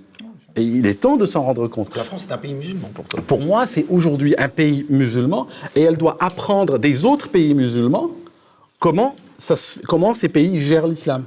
Un exemple tout bête, je donne un paradoxe ici. Un exemple simple. Ça va pas leur plaire, hein, parce qu'ils Non. violemment. hein. Je, je vais, je vais, je vais euh, à Paris, je vais ouvrir une mosquée. J'ai besoin de quoi? J'ai besoin de vérifier que j'ai des extincteurs, un parking, un extracteur de fumée, tout ça. Bon, là, je suis assuré, je peux recevoir du public. J'ouvre une mosquée à Paris, je raconte ce que je veux, il n'y a personne qui peut m'embêter. C'est c'est un État laïque, non? Est-ce que je peux ouvrir une mosquée à Alger? Alger, pays musulman. Est-ce que je peux ouvrir une mosquée à Alger? Non, ça ne se passe pas comme ça. Il faut montrer patte blanche. L'État doit m'autoriser à ouvrir une mosquée. C'est pas parce qu'ils sont islamophobes, parce qu'ils connaissent le potentiel d'utiliser l'islam pour faire de la sédition, pour radicaliser des jeunes, pour créer des fractures. Et dans tous les pays, au Maroc c'est pareil, en Tunisie, dans tous les pays musulmans. La France est le seul pays musulman où l'islam n'est pas contrôlé. Donc voilà le paradoxe. Dans tous les Alors, sur, le Burkini, par exemple, les pays, les pays, les pays du Maghreb, on vole pas de ce truc. Oui, ils n'en veulent pas de ce truc. dégagez-moi ça. Mais voilà, ici, c'est un pays laïque. Donc, laïque, quand on dit laïcité, c'est comme si euh, on revient des siècles au passé, un conquistador va dans une terre, euh, il découvre une terre dans l'hémisphère austral, il trouve des gens à moitié nus, leur dit cette terre, elle appartient à quelqu'un. Ah non, elle appartient à personne. Et il va faire quoi? Il va prendre le drapeau de son souverain, il va le planter. Donc, l'islam voit les pays par, par religion. Et l'erreur des élites, euh, des élites parisiennes, Euh, oui, on veut un pays multiculturel. Ah, mais ça n'existe pas, ça, le multiculturalisme. Parce que les gens ne viennent pas avec leur culture, ils viennent aussi avec leur religion. Donc, pays multiculturel, c'est pays aussi multi-religieux.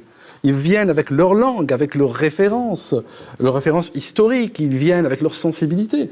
Donc forcément, quand on joue ce jeu-là, moi j'aurais voulu que les Français aient droit à un référendum dans les années peut-être 60 ou autre pour qu'on leur dise, qu'on leur explique là où on va, et puis qu'on leur donne au moins le droit de choisir, parce que quand même un méga changement. Ils n'ont pas été consultés. C'est dans les années 60 que ça s'est en Voilà. puisque c'est dans les là. années 60 que les frères musulmans arrivent en France. Et voilà. Et donc là, ça s'est mis en place. Donc là, tu valides le, le terme de grand remplacement euh, décrit avec Zemmour. Non, je valide pas le terme de grand remplacement. J'ai- été proche de ce terme une époque, mais je, je dirais pas remplacement. Je dirais qu'il y a un effacement.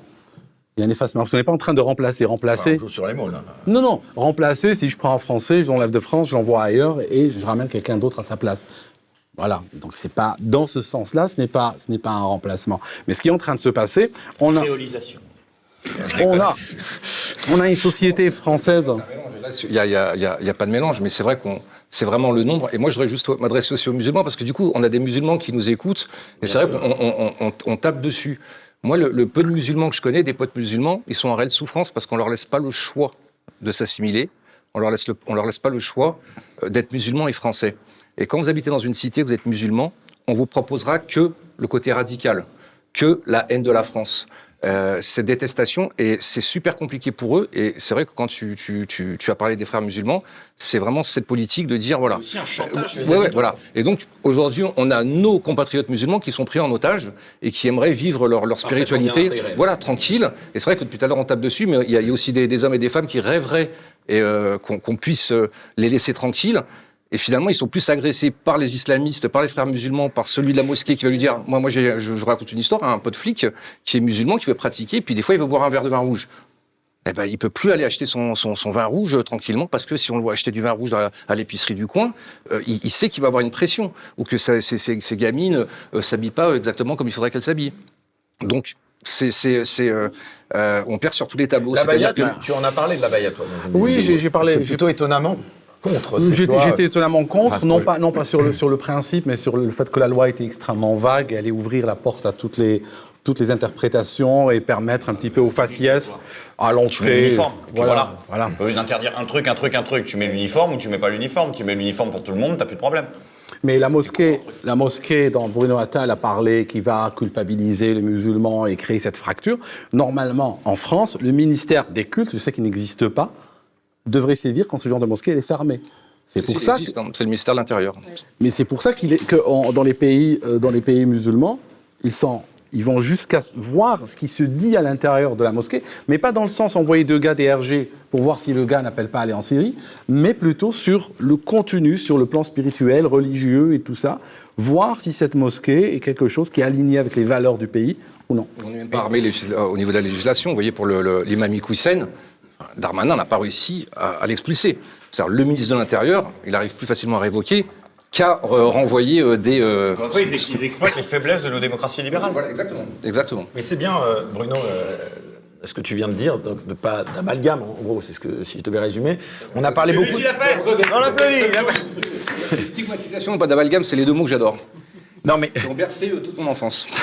bon, on a beaucoup parlé d'islam. Moi, j'aimerais qu'on parle aussi de la nuance entre islam et islamisme, justement, ce fameux lien que beaucoup euh, font. D'ailleurs, euh, Éric Zemmour en parlait euh, pas mal euh, récemment. Il l'a fait pas, lui. comment Il l'a fait pas, lui. Oui, c'est ce que je dis. Euh, Est-ce que l'islam, selon toi, Aldo, porte en elle, cette religion, euh, en elle-même l'islamisme tant dénoncé? Il y a des potentialités de radicalisation. Ça signifie qu'il y a une potentialité qu'un musulman, à un moment donné, il est, il est un peu perdu dans son, dans son pays d'accueil, par exemple, ou même dans son pays d'origine, parce qu'on a aussi de la radicalisation dans les pays musulmans eux-mêmes, et puis qu'à un moment donné, il peut, se faire embrigader par des frères musulmans, mais aussi d'autres euh, d'autres courants radicaux, et puis ça peut aller jusqu'à, les cas extrêmes, on l'a vu en France, prendre les armes contre, euh, contre son pays. Mais avant, les armes, peut-être c'est le cas extrême, mais on peut avant cela avoir des gens qui vont vivre en autarcie, qui vont vivre entre eux. On n'est pas très loin des fois du mouvement sectaire ou de ce genre de, de réflexe. Et ça, c'est vrai que ça fait désordre dans une république, surtout quand il y a beaucoup de monde qui, euh, qui sont comme ça. Alors la question, je vous la pose, comment est-ce qu'on peut lutter contre l'islamisme en France? Ben, c'est qu'il faut déjà, il faut déjà le vouloir. C'est la première, euh, c'est la première étape. Parce que Ils ne le veulent pas pour toi. non, absolument pas. Euh, y a, quand on finance une association, c'est forcément une association islamiste. On- il, y a aussi du, il y a aussi du clientélisme. On va avoir euh, un maire, il veut se faire élire, il va voir un petit peu les, les locaux, il va dire bon, je vous vends ce terrain pour un euro. Voilà, c'est du clientélisme. Mais il faut le vouloir. On peut lutter contre l'islamisme. Beaucoup de pays luttent contre l'islamisme, même dans les pays musulmans. Mais ce que je dis encore, c'est que la France, vu que maintenant elle porte l'islam en elle-même, entre autres choses, elle doit voir comment dans les pays qui ont réussi à lutter contre l'islamisme, comment elle peut, elle peut faire. Et je pense qu'à terme, là, pour moi, ce que je dis aujourd'hui peut sembler un peu révolutionnaire, mais je suis sûr qu'un jour, la France regardera ces solutions avec un peu moins de réticence. Parce que le niveau de douleur, le seuil de fracture sera tel qu'on va abandonner l'histoire de laïque et on va aller dans la religion? Est-ce que lutter contre l'islamisme, ça passe pas d'abord par un combat contre le wokisme? Et là, je me tourne vers toi, Laurent. Oui, bien sûr. bah, je pense que le, le- le gros problème, enfin, je, je me répète, c'est qu'on est dans une, une société occidentale qui cherche à se suicider. Et l'islam est fait, fait partie des armes pour se suicider. C'est pour ça qu'on laisse au- autant euh, la main libre euh, aux, aux islamistes. On les finance, etc. Mais entre autres, on va financer encore plein, plein d'autres choses pour en fait se, se suicider. On- là, on assiste de manière mais épouvantable au suicide de toute la pensée occidentale et, et- et du peuple occidental, occidental également. Donc l'islam euh, fait partie des armes qui sont employées. Ah, je vois pas comme ça, moi, justement. Et tout à l'heure, vous en parliez, et moi, je hiérarchise, et je suis, mon côté euh, zémourien, mais je pense que l'islamisme. euh, Toi, tu étais très proche d'Éric Zemmour. Voilà, et et effectivement, et, et pour moi, c'est vraiment le, le, le- le point de non-retour. Voilà, je suis plus inquiet par, par ce qui se passe. Euh, Aujourd'hui, on a, euh, on a 5 millions euh, de personnes qui rentrent en France tous- tous les 5 ans sur un mandat. Non, c'était combien C'est 400 000, ouais, 400 000, ça va faire 2 millions et demi, pardon, de personnes. C'est compliqué, c'est le nombre, c'est le nombre qui fait tout. Vous savez, vous auriez que, que, que euh, 100 000 musulmans en France, il n'y aurait eu aucune véhilité, il n'y aurait aucun problème, il n'y aura pas un musulman qui penserait mettre une abaya pour rentrer dans une école. Donc c'est le nombre qui fait tout. Et je pense que c'est le discours d'Éric Zemmour, même si j'ai des points euh, de contradiction avec lui, surtout euh, comment sur islam et islamiste. Et là, moi, je, fais le distinguo, parce que pour moi, toute religion euh, où, euh, où la radicalité l'extrémisme prend le pouvoir, euh, ça peut tomber euh, chez les catholiques, chez les juifs. Demain, vous avez, euh, euh, des, vous avez des juifs radicaux. Bon, c'est hyper minoritaire. Vous avez des catholiques radicaux, c'est hyper minoritaire. Et là, aujourd'hui, je pense que la religion musulmane s'est fait happer. Elle s'est fait happer par l'islamisme et on n'arrive pas à le combattre. Et de surcroît, en plus, quand il y a le nombre, c'est un réel problème. Et moi, je parle vraiment de, grand emplacement. Je crois à cette théorie, enfin d'abord qui n'est pas une théorie, enfin on le voit, c'est pas le grand emplacement, c'est pas prendre et, et jeter d'autres personnes. C'est la civilisation qui fait que eh ben, petit à petit, euh, voilà, il y a de plus en plus de musulmans. Et, et puis demain, euh, moi je pose tout le temps la question à mes amis, je dis si demain il y a 51% de musulmans en France, penses-tu qu'on va perdre de nos libertés? Penses-tu que ça va changer notre vie? Moi je pense que oui. Si mon interlocuteur me dit que non, ben, quand on aura le résultat, on en parlera. voilà, mais Jean-Luc Mélenchon, tu dirais qu'il est complice de l'islamisme? Mais c'est du clientélisme. Euh, Mélenchon, euh, quand il était républicain, critiquait le voile, critiquait la burqa. Donc c'est du clientélisme. Il a été ministre. Il a, euh, il a pas réussi à, euh, comment, euh, à éradiquer la pauvreté. Il était ministre sous Mitterrand. Donc voilà. Donc il a échoué un peu partout. Donc il faut bien se rattacher à un électorat. Il a l'électorat euh, musulman. Bon, ben voilà, il s'attache. Mais moi, moi, je pense que c'est du clientélisme. Il a aucune colonne vertébrale. hein. Il a, il a, vous, regardez toutes ses vidéos depuis, depuis 30 ans qui, qui fait de la politique. Je ne pense pas vraiment qu'il soit. Voilà, euh, les- toutes les vidéos qui, qui tournent sur Internet, euh, quand il est contre la, la, la, la, la burqa, le voile et, et tous ces trucs-là. C'est un stratège. Oui, c'est un stratège, c'est une clientélisme. Voilà, et si demain, euh, si demain c'est c'est une autre religion. Mettre euh, Ça vote, hein, en ça vote. euh, la Icare, bouffeur de curé, et penser que l'islam est une chance, hein, c'est- c'est- c'est c'est bi- bi- bidon qu'il y croit pas. C'est c'est pas possible. Mais Allô Par rapport à cette attitude de Jean-Luc Mélenchon, t'en penses quoi? Pourquoi d'ailleurs il y a ce lien forcément qu'on fait entre la gauche, le wokisme et justement. euh, Euh, la, la gauche, L'islam. la, la gauche dans les milieux, dans les milieux étrangers, eh bien, elle passe pour, vous savez, nous nous sommes de votre côté, nous sommes avec vous. Si on passe au pouvoir, on va régulariser un maximum. Si on passe au pouvoir, on va vous donner des budgets, des fonds, des aides et tout. Mais la gauche maintient, maintient le, la, les- ces gens justement dans leur, dans leur, dans ce giron-là. Ils veulent, elles veulent pas, elle veut pas qu'ils en sortent. Donc ces gens vont devenir victimes de, de la, de cette gauche. D'abord, les femmes d'abord, alors. Allez, Non, mais juste, euh, tu posais la question euh, pourquoi, euh, pourquoi on associe la gauche à ça? Bah, Tout simplement, c'est la stratégie Terra Nova, bon, que tout le monde connaît ici maintenant. Mais c'est la- le constat de la gauche de dire bah, en fait, euh, on a perdu le peuple. Donc à partir du moment où on a perdu le peuple, on va, les récup- on va récupérer les minorités. C'est la seule façon de gagner les élections. C'est ce qu'a très bien compris Jean-Luc Mélenchon. Donc euh, on va aller viser les wokistes, les LGBTistes et tout de co, parce que maintenant ça devient compliqué. Et puis on va aller viser, le, on va aller viser les, les votes musulmans et autres votes euh, voilà, euh, minoritaires, entre guillemets, qui vont bientôt devenir majoritaires. Juste, je- j'en profite pour répondre euh, sur la question de la minorité. Euh, Je suis pas d'accord. Aujourd'hui, ils sont pas encore, euh, les musulmans sont pas encore majoritaires. Et les, les révolutions se font toujours par des minorités. Euh, donc la révolution est déjà en place. euh, Parce que je rappelle, la loi de 2004, on avait déjà des problèmes sur le, le voile. Euh, on a perdu 20 ans là quand même, hein, sur Abaya et loi sur le voile. Donc voilà, en, en 20 ans, les choses ont avancé. Juste un mot euh, à Laurent, j'aimerais te demander, est-ce qu'il y a des sujets encore vraiment tabous au cinéma Est-ce que tu pourrais aborder euh, Ouais, dans un plein. film entièrement euh, ce sujet-là Est-ce qu'il y a des sujets pas tabous au cinéma C'est plus ça. Avec subvention. Non, c'est-à-dire qu'il suffit de prendre un, un- un sujet. Là, on, on voit qu'il y a un film qui va bientôt sortir qui s'appelle Monsieur le maire. Donc, c'est l'histoire d'un maire de village, d'un petit village perdu euh, à la montagne. Et évidemment, euh, ce, ce- ce village se dépeuple et il fait appel à, à la diversité pour. euh, pour euh, re- re- faire revivre ce beau. village. C'est magnifique, c'est J'en ai, bon, ai des frissons. hein, mais, donc, euh, donc voilà, on voit bien qu'il y a encore une fois un prosélytisme totalement absurde parce que dans, dans- dans les faits, dans la réalité, ça ne, ça ne fonctionne pas, quoi, ça ne marche pas comme ça. Donc c'est encore, encore une fois nous faire, nous faire accepter euh, en disant voilà, il faut qu'à à tout prix, les étrangers viennent en France pour re- redonner du souffle, de la vie euh, au- à la campagne française. Mais c'est. euh, oui, enfin, c'est. euh, c'est encore une grosse farce, quoi. Voilà, voilà, c'est de la, c'est des films de propagande. Greg, Encore juste par rapport à la question que tu posais de comment on fait pour lutter contre le truc. Faire ce qu'on n'a encore pas fait là sur le tour de table, c'est la zone grise qu'il faut viser. Euh, le- le- on oppose l'islam et l'islamisme. L'islamisme est quelque chose de guerrier qui prend les armes, qui combat, qui tue, qui pose des bombes. Personne n'est d'accord pour aller valider ça, à part les islamistes eux-mêmes. Le problème, ce n'est pas eux. Le problème, c'est le frérisme. C'est cette zone tampon qui, elle, a compris, qui n'appelle jamais aux attentats, qui n'appelle jamais à prendre les armes, qui n'appelle jamais à combattre, qui n'appelle juste qu'à faire de l'entrisme culturel par le chantage à l'islamophobie, le développement d'une économie halal parallèle, par un certain nombre, un entrisme universitaire, la création d'associations, et qui n'est jamais belliqueux. Et à chaque fois, on s'attaque, bien sûr que l'islamisme, c'est- même pas une question de se poser, c'est une faiblesse de l'État en règle générale. Normalement, tu les prends, tu les butes. Je suis désolé, c'est comme ça que ça se règle. Le problème, c'est la zone tampon. Le problème, c'est ça. C'est ce, ce sont ces gens-là. Tu veux buter qui exactement? Le, le mec qui va aller poser une bombe au Bataclan, tu le butes avant qu'il arrive. Ce que je Ah veux oui, dire, c'est que le problème, c'est cet islamisme particulier que certains d'ailleurs vont distinguer complètement de l'islamisme, qui est le frérisme, qui est cette idéologie qui a compris qu'il ne fallait pas lutter avec l'Occident par les armes, parce que comme tu disais, une bombe sur 20 mecs ou une bombe sur 1, c'est le même temps de millisecondes, mais qu'il fallait faire de l'entrise par les associations, qu'il fallait exploiter toutes les faiblesses de notre société libérale, qu'elle soit économique ou qu'elle soit euh, culturelle.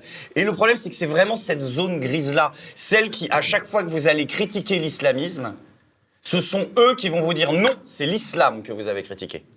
Et c'est eux qu'il faut cibler précisément parce qu'encore une fois, nos, sociologues, et encore une fois, on rend hommage à des gens comme euh, Florence euh, Blaclair qui, elle, a trois gardes du corps au cul H24, parce que c'est des gens comme ça qui font qu'aujourd'hui, on a toutes les données, qu'on sait quelles sont les associations financées, par où ça passe, combien ils touchent, et que c'est juste à l'échelle européenne, des, députés européens, des lobbyistes qui regardent les, quelques mecs comme Bellamy qui essaient de parler de ça comme des sortes de, de lubies laïcistes françaises à la con. C'est pas les islamistes qui font qu'on remet en cause tu la vas- laïcité. tu vas les cibler C'est comment cette- c'est cette- Comment tu il- vas les cibler On a tout. Le- on sait qui gars- ils sont, quelles sont les associations, quels sont les financements. Ils sont là. Il suffit de couper les Il financements. suffit Ils de sont couper les financés financements. par nous. hein, donc, euh, Il suffit de couper les financements, d'arrêter les prêches. Point.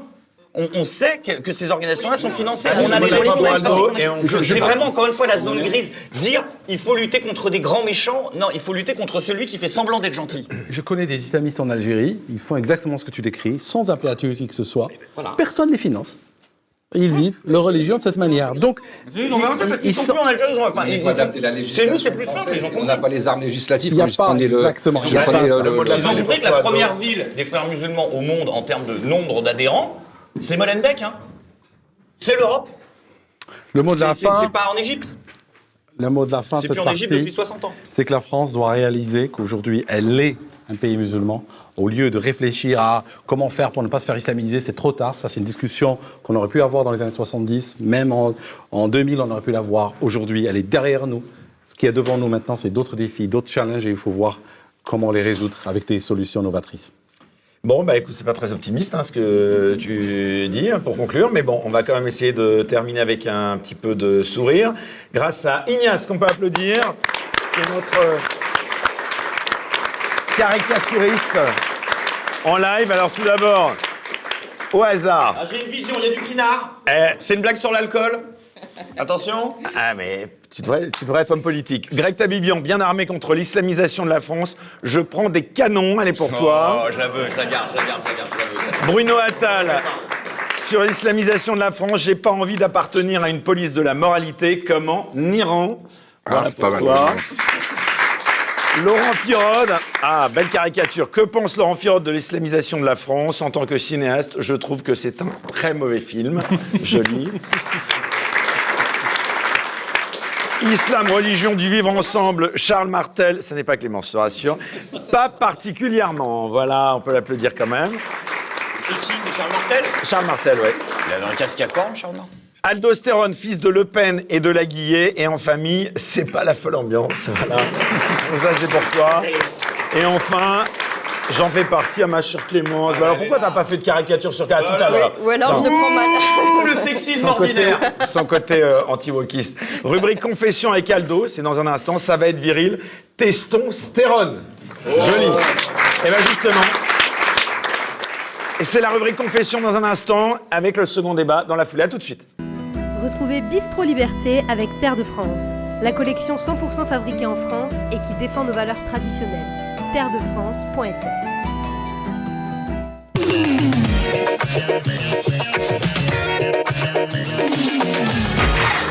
Alors voilà. Tu as donc euh, déjà vu cette émission, entre les deux débats, une interview confession, des petites questions, tu réponds le plus simplement possible. Première question. Quel est le livre qui vous a le plus marqué dans votre vie? Euh, sans, sans hésiter, les raisins de la colère de Steinbeck. C'est clair. Deuxième question.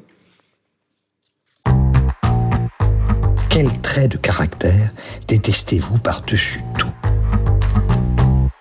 L'égoïsme. Je supporte pas les personnes égoïstes. Tu vises quelqu'un en particulier? Non, pas per- personne. Et, et aujourd'hui, ça c'est récent, ça c'est quand même plus récent. L'égoïsme, c'est depuis toujours. Je supporte pas les personnes qui parlent trop de chat GPT. Voilà. Avec les yeux qui brillent, avec les yeux qui brillent.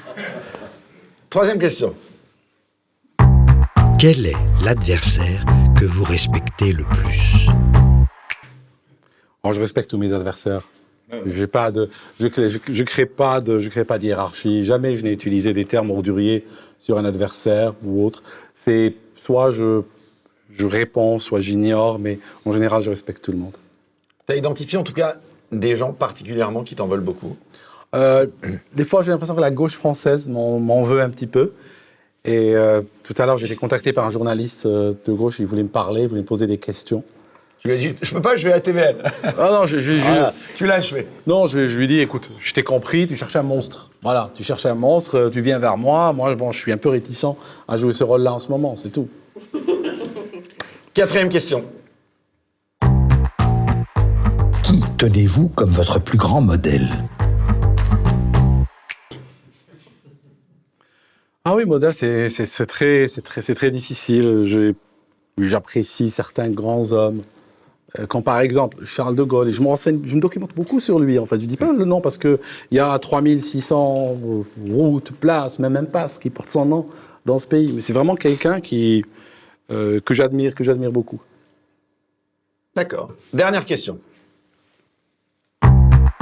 Êtes-vous satisfait de l'image que l'on donne de vous? Déjà, tu n'as plus tes lunettes de soleil ce soir, tu les as tombées. Ouais, j'ai tombé, elles sont cassées. J'étais en train de faire une vidéo parce qu'à l'époque, je pensais qu'on n'allait pas me reconnaître si je portais des lunettes de soleil. ouais, c'était c'était des temps faciles. On, on pouvait euh, se cacher comme ça. Après, je me suis dit. Il y a des gens sur les parkings là qui viennent euh, frapper, euh, toquer à la vitre de la voiture pendant que tu fais tes lives? Euh, ça m'arrive Ah des ouais. fois, ça m'arrive, des gens qui, qui font comme ça, qui font des signes et tout. Mais en général, je me gare, je suis en train de réfléchir. Ça m'est arrivé l'autre jour, il y a un gars, il se gare à côté. Le parking est vide. Il vient se garer à côté. Je le regarde, je démarre et je pars. Voilà, juste laisse-moi tranquille. Je, je veux, je veux réfléchir tout ça. Ce sont des impros, comment ça se passe D'ailleurs, petite parenthèse là, juste. euh, Ah ben, je suis en train de conduire, je roule, j'ai des idées que je ressasse dans, dans ma tête et après je me dis, bon, ça, je pense que c'est assez structuré pour mériter une vidéo. Puis je m'arrête quelque part et puis, euh, n'étant pas extrêmement croyant au réchauffement climatique, donc je roule pas mal, des fois, des fois juste pour aller, sans, but précis. hein. Tu laisses le contact allumé sur le parking, allez, on y va. Je sais pas si on peut dire ça à la télé, mais bon, oui, oui, ça m'arrive. Surtout l'été, parce que l'été, des fois, il fait hyper chaud. La voiture est noire, donc je dois laisser la clim tourner, ce qui fait que. Voilà. Personne n'est parfait. En tout cas, il n'y a pas de montage, c'est- c'est comme un plan séquence. Enfin, c'est incroyable. Il y a que pas tu peux de- parler euh, comme ça, euh, sans t'arrêter. euh, Un, petit, un petit côté Castro, quoi, par moment. Un petit côté fidèle Castro. T'es gourou, quoi. Tu vas peut-être monter une Non, secte. non, non, non, non. Non, je peux pas monter de secte parce que je partage aussi mes, je partage mes fragilités, mes hésitations, mes inquiétudes. Je me contredis des fois dans les vidéos, alors que le gourou est plus, euh, plus un petit peu dans un discours un peu, un peu bien, bien emballé, bien contenu. C'est pas mon discours. En tout cas, tu t'attendais pas à ce succès. Quand tu as commencé la première fois dans ta voiture à, à parler face caméra comme ça. Non, pas du tout, pas du tout. Surtout que euh, YouTube était tellement petit qu'on pouvait pas vraiment avoir de succès sur YouTube. Tu sais que tu as fait plein de petits, hein, parce qu'il y en a plein de, de petits aldostérone qu'on voit fleurir ça et là. Oh, c'est bien, ça fait naître des vocations, c'est bien. Il faut qu'un jour ils prennent le flambeau parce que, tu sais, je t'avais dit dans la dernière émission que les islamistes ont mis de l'eau dans leur vin. Mais aujourd'hui, je peux te dire que moi aussi, parce que je me suis un peu fatigué de toutes ces histoires. Et c'est vrai que ces derniers temps, je me suis un peu. J'ai abaissé ma barre. J'ai abaissé ma barre. C'est-à-dire qu'il y a par exemple des années, on aurait parlé de la, de la burqa ou du burkini ou de ces choses-là. Ah, je serais monté sur la table. Qu'est-ce que je n'aurais pas dit?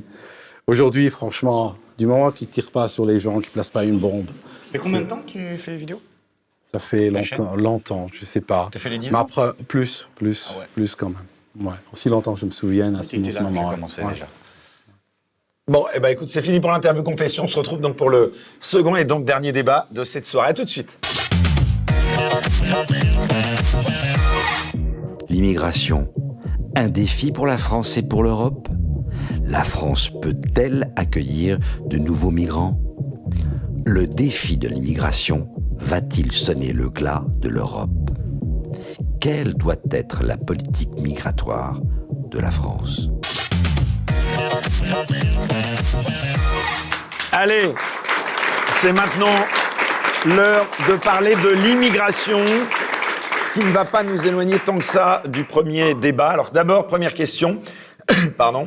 Qu'est-ce que vous pensez, euh, mon cher Aldo, des différentes réactions qui ont suivi l'arrivée de milliers de migrants sur la petite euh, île italienne de Lampedusa? Oui, j'ai vu des réactions dans les médias français qui étaient extrêmement clivantes, n'est-ce pas? Donc, euh, été désolé de voir cette, cette montée, on va dire, des, des extrêmes. hein. Il y a des propos très, très regrettables qui ont été prononcés.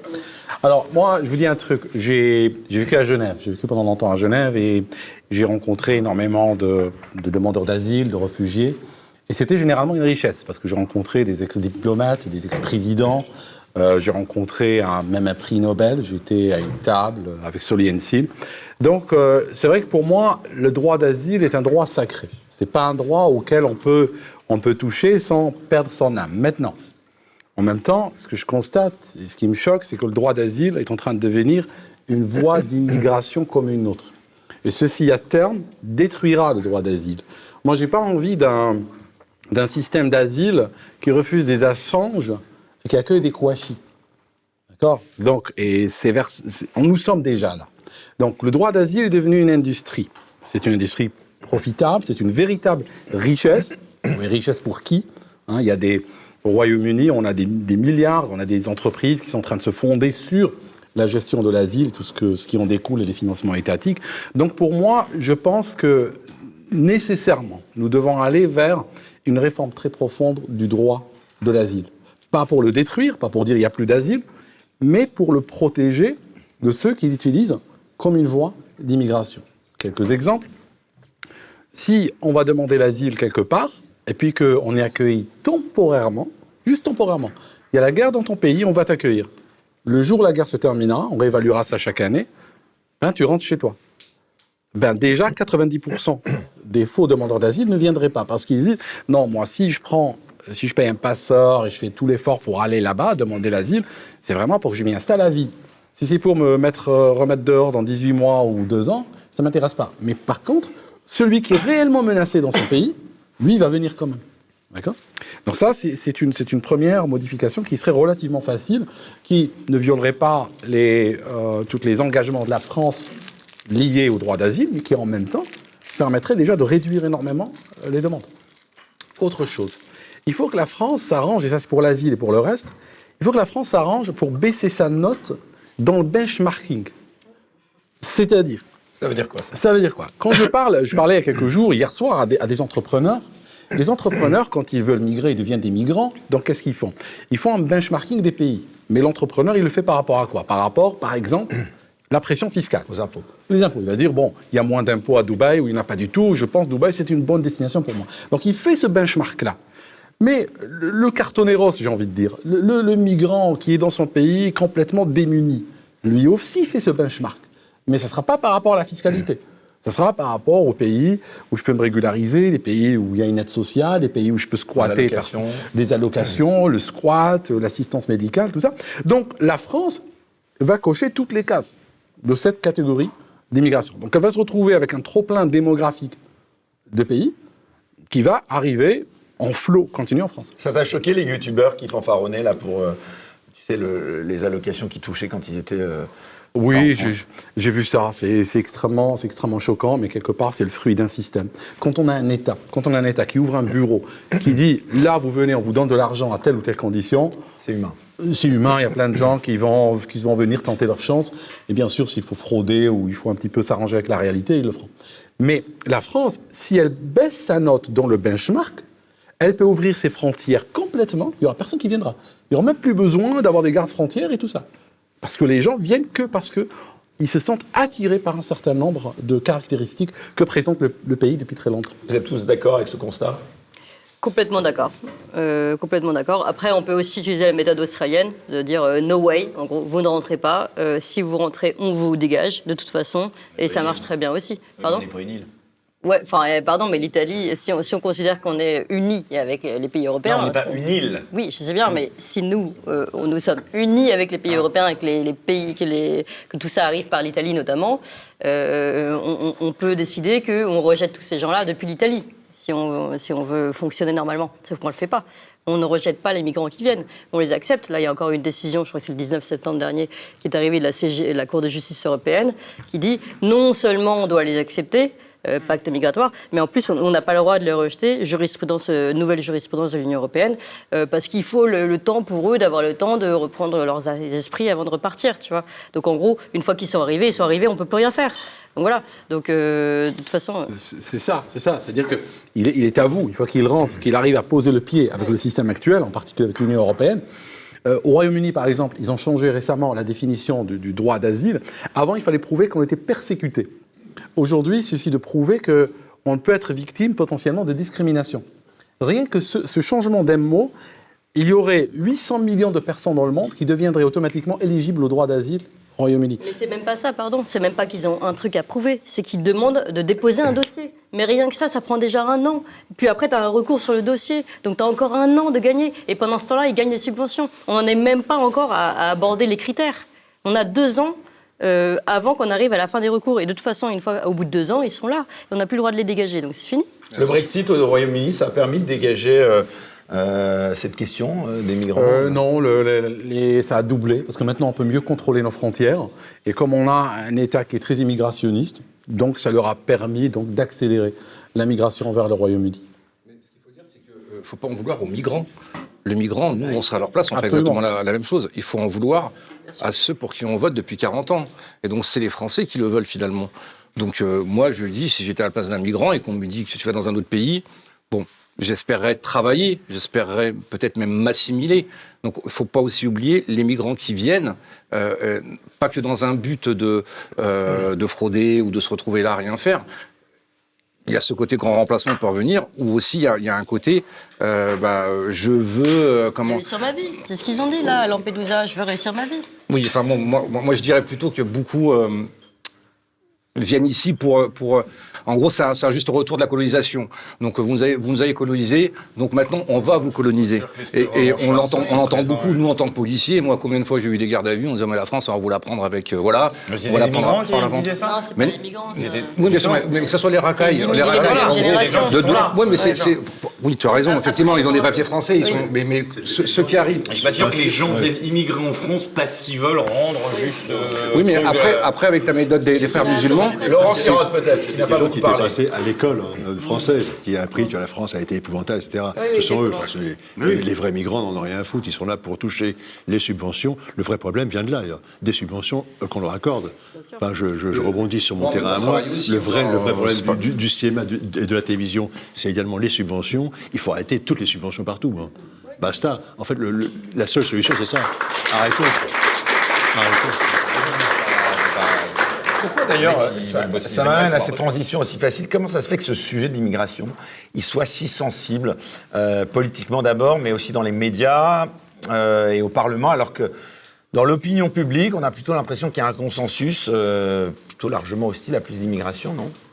Oui, il y a ce consensus, mais comme elle a dit Clémence, il y a aussi des partis qui ont décidé que voilà, il faut peut-être euh, ramener un autre peuple pour voter pour eux. Et donc, ils deviennent très agressifs quand on touche à ce fonds de commerce-là. Il y a aussi des gens, encore une fois, je le dis, l'immigration est une richesse pour certains.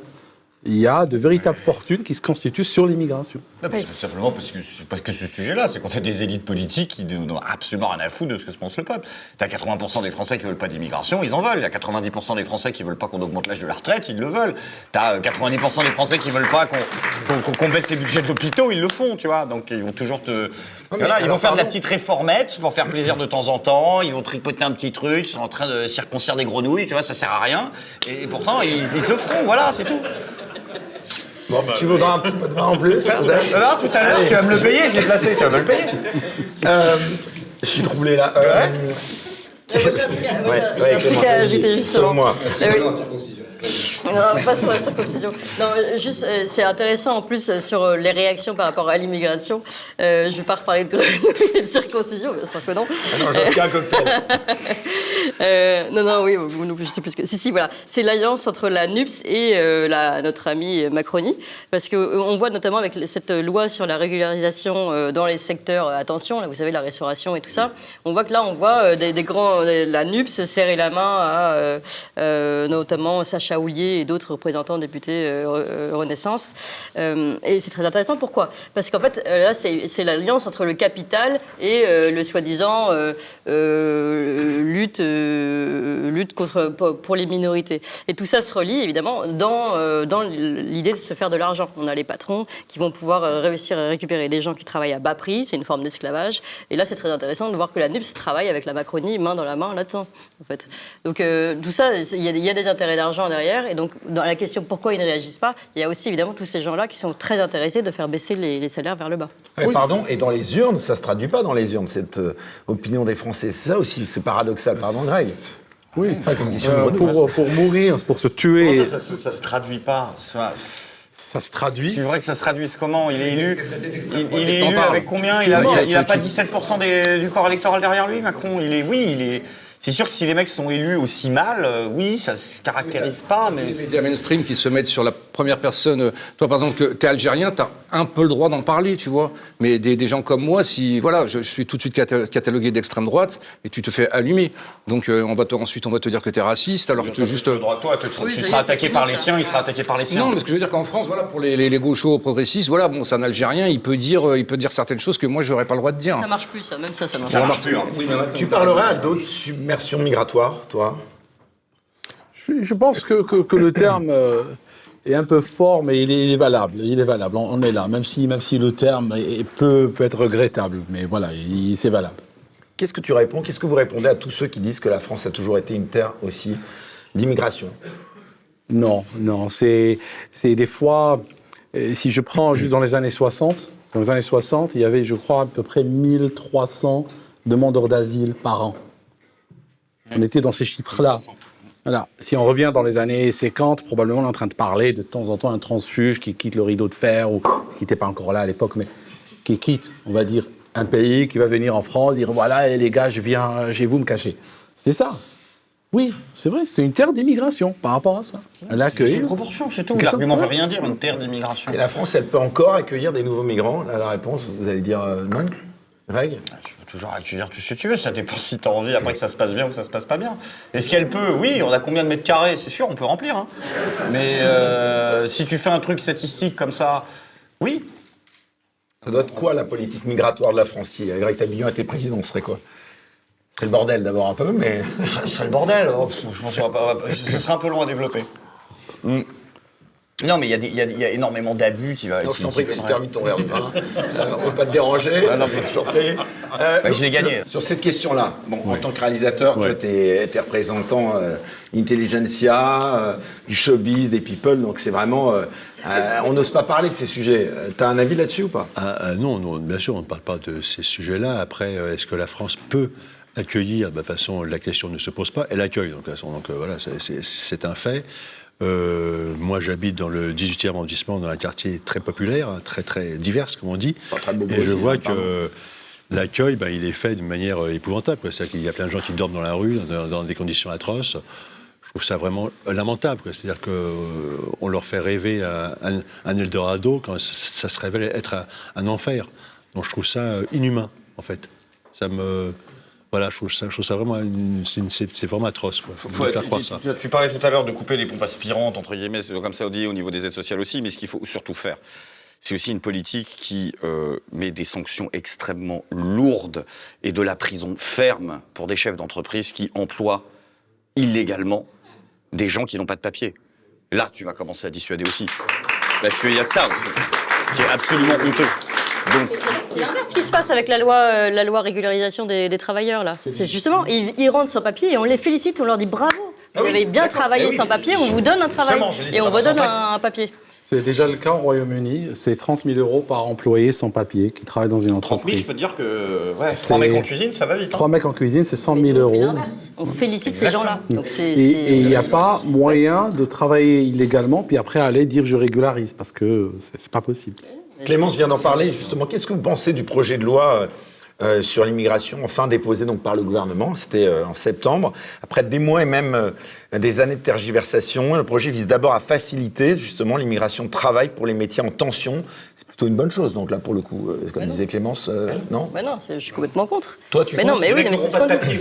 Ils n'ont pas de papier. On leur dit bravo, vous avez traversé illégalement, vous êtes venus, vous êtes illégalement. faciliter l'immigration de travail, ça veut dire selon moi régulariser. Excusez-moi. C'est Ben- comme ça que je le comprends moi. Mais non, Ben, c'est pas régularisé. C'est des gens qui viennent illégalement, qui sont embauchés illégalement, et ensuite on leur dit bravo et hop, papier. Non mais c'est pas normal. Je veux dire, on fait double illégalité. On récompense le, C'est ça, c'est- le Graal à l'infraction. C'est-à-dire un délit pénal. Toi, demain, tu voles, euh, tu, tu, euh, tu roules trop vite, tu seras sanctionné, on va t'enlever ton permis, on va te faire la misère. Là, sur une personne, il y avait Babou sur BFM, il est là, il dit Je suis en infraction, regardez, je travaille illégalement. Et là, il y a le patron qui est à côté qui dit Ben oui, moi, je l'embauche illégalement. Il est Ils font, mais voilà, c'est génial. Le mec, il est là, il est avec son employé, il n'a pas le droit de l'embaucher. Alors que le mec bosse comme un taré, il mériterait les papiers. Il est là, il te dit ah, franchement c'est un scandale, ça fait deux mois que je- ça fait deux ans que je suis obligé de- d'aller à l'encontre de la loi. Euh, franchement c'est vraiment dégueulasse. Non, mais pardon, tu c'est vas en pire taule, que le ça. gars il a des papiers Pire quoi, que ça, c'est quoi c'est- ces conneries Pire que ça, c'est Il n'y a Gabriel rien Attal. qui va, dans les deux sens, Ouais. il n'y a rien qui va. Que T'as- une politique dure ou une politique ouverte, il n'y a rien qui va. T'as Gabriel Attal qui fait la même chose. Ah non, euh, c'était pas Gabriel Attal, c'était Olivier Véran qui elle est là. Ah, c'est mon copain restaurateur, le pauvre, il est obligé d'embaucher plein de gens illégalement. Mais attends, t'es- t'es t'es- t'es ministre Ouais, t'es ministre et tu nous présentes tes copains qui embauchent illégalement et en plus tu le présentes à la télévision. Enfin, on est dans un monde de fous en fait, on marche à l'envers. Il est obligé d'embaucher les gens illégalement. Parce que les charges sociales sont tellement fortes et dures en France que le, le gars, il est vraiment obligé d'embaucher illégalement. C'est ça qui, qui est terrible. C'est ça qui est épouvantable. c'est pas ça qui est attaqué si aujourd'hui. le restaurateur, il n'embauche pas des gens au noir, il ferme boutique. Alors, je suis pas vraiment d'accord, mais je dirais Euh, pour embaucher que- quelqu'un au noir, t'es pas obligé d'embaucher un sans-papier. hein. c'est- c'est- Moi j'ai bossé Ouais. au black, j'étais pas sans-papier. Hein. Ouais. C'est c'est ce qu'on dit depuis des années. Mais pas obligé, mais- la, la corrélation elle est, elle est Ouais, pétée. mais après, tu peux très bien engager ouais, au black ouais, France. mais tu peux pas les deux. Oui, Voilà. Mais, on revient, on revient, on revient à l'usine. On revient à l'usine Simca des années 70 et à l'autoroute. C'est toujours les forces de l'argent qui ont besoin de main d'œuvre corvéable. Eh oui. on est dans une traite négrière. l'alliance du capital Voilà. et du- Voilà, c'est une alliance, et, et bien sûr, ils ont besoin. Ils ont besoin. Justement, de... si certains métiers ne trouvent pas de main-d'œuvre française, est-ce que c'est pas non plus Parce que justement, ils ne payent pas suffisamment, Ça, c'est un discours un peu Non. marxisant, c'est-à-dire que c'est le pauvre ouvrier qui est là, qui est exploité par le méchant patron. Le mec, il gagne sa vie, déjà, c'est un miracle. Avant, il dormait dans la rue, il faisait la manche. C'est mieux quand même de travailler, même au noir. Oui, mais pour au lui. noir, mais il, est, il est travaille dans des... J'ai travaillé au noir déjà, et quand on travaille au noir, euh, on n'est pas... Ouais, on est, on est payé très mal. Attends, tu n'es plus flic, on est d'accord. Euh, Ok, l'avantage- c'est parce que j'ai te dit, ouais, ouais, tu l'as dit. attendez, attendez, on laisse terminer. Le, le gars qui te fait travailler au noir, c'est pas le gars qui aime les étrangers. Typiquement, il va travailler, te faire travailler dans des conditions dangereuses. Il va des fois ne pas te payer. Euh, ça peut arriver. J'ai eu des copains qui ont travaillé au noir. Le gars, il n'est pas payé depuis trois mois. Un jour, il lève un peu le temps avec le patron en disant mais c'est pas normal, j'ai besoin de vivre. Le patron, il le congédie sur, sur voilà. Il y a des contrats. salaire vers le bas. Euh, parce que toi, tu n'acceptes pas français un tel salaire, et puis du coup, bah ouais, mais c'est pas grave, on va prendre quelqu'un d'autre qui va te remplacer. Voilà. Plus largement, qu'est-ce que vous pensez de l'action d'Emmanuel Macron euh, et de ses gouvernements successifs en matière d'immigration? J'aimerais bien avoir votre avis là-dessus. Action, Emmanuel Macron, déjà, il y a un souci. hein. C'est le lundi. C'est le en même temps. C'est le lundi, je suis contre la Baïa. Le mardi, euh, je vais ouvrir les frontières. Le mercredi. Donc c'est du en même temps. Il veut plaire un peu à tout le monde. Et puis finalement, il se fait réélire. Donc c'est la bonne faut stratégie. stopper toute immigration. L'immigration zéro, c'est possible, Aldostérone Euh, Je pense que zé- zéro, ça serait utopique. Si on, si on dit immigration zéro, on se le pose comme objectif, euh, on va, on va peut-être obtenir le contraire. On va peut-être obtenir même une augmentation de l'immigration. Mais par contre, C'est va- Valérie Pécresse hein, qui disait que c'était pas possible. Euh, Là, je te vois. non, il faut, il faut, Pécresse, elle dit ce qu'elle veut. il faut arrêter. Il faut Personne ar- l'écoute. Ainsi, combien de pourcents 4,5% de gens l'écoutent voilà. Il y a des chiens Mais il faut, il faut arrêter de remonter dans le benchmark de la migration. Il y a aujourd'hui des milliards de personnes sur Terre, beaucoup vivent dans la misère. Il faut voir les index de pauvreté de l'ONU et tout ça. Ces gens-là, comme disait Bruno, moi je leur en veux pas, ils veulent partir ailleurs. Surtout qu'ils regardent la France à travers quoi? À travers les médias sociaux, à travers la télévision. Et on sait que c'est un miroir aux alouettes. On sait faut que aller c'est quoi, du côté de la sécurité sociale, il faut aller de ce côté. C'est Charles Prats qui dénonçait ces arnaques aussi aux cartes vitales. Il faut, il faut sévir sur ce plan-là. Mais ça, on est juste en train de rêver entre nous, ça ne va pas arriver. Parce qu'il y a tellement de clientélisme que personne n'oserait toucher à cela. Ils préfèrent continuer le système parce que ça leur permet de survivre de mandat en mandat. Il n'y a pas de chef d'État en France et Macron ne l'est pas. Il n'y a pas quelqu'un qui se projette sur un horizon supérieur au mandat. Sur 10 ans, 20 ans, 100 ans. Comment sera la France dans 100 ans Qui pense à ça aujourd'hui? Leur intérêt, c'est mon siège euh, que je vais rejouer dans 18 mois. C'est tout. C'est cette euh, logique-là dans un monde qui devient très complexe aujourd'hui et qui pose des défis auxquels la France n'est pas prête.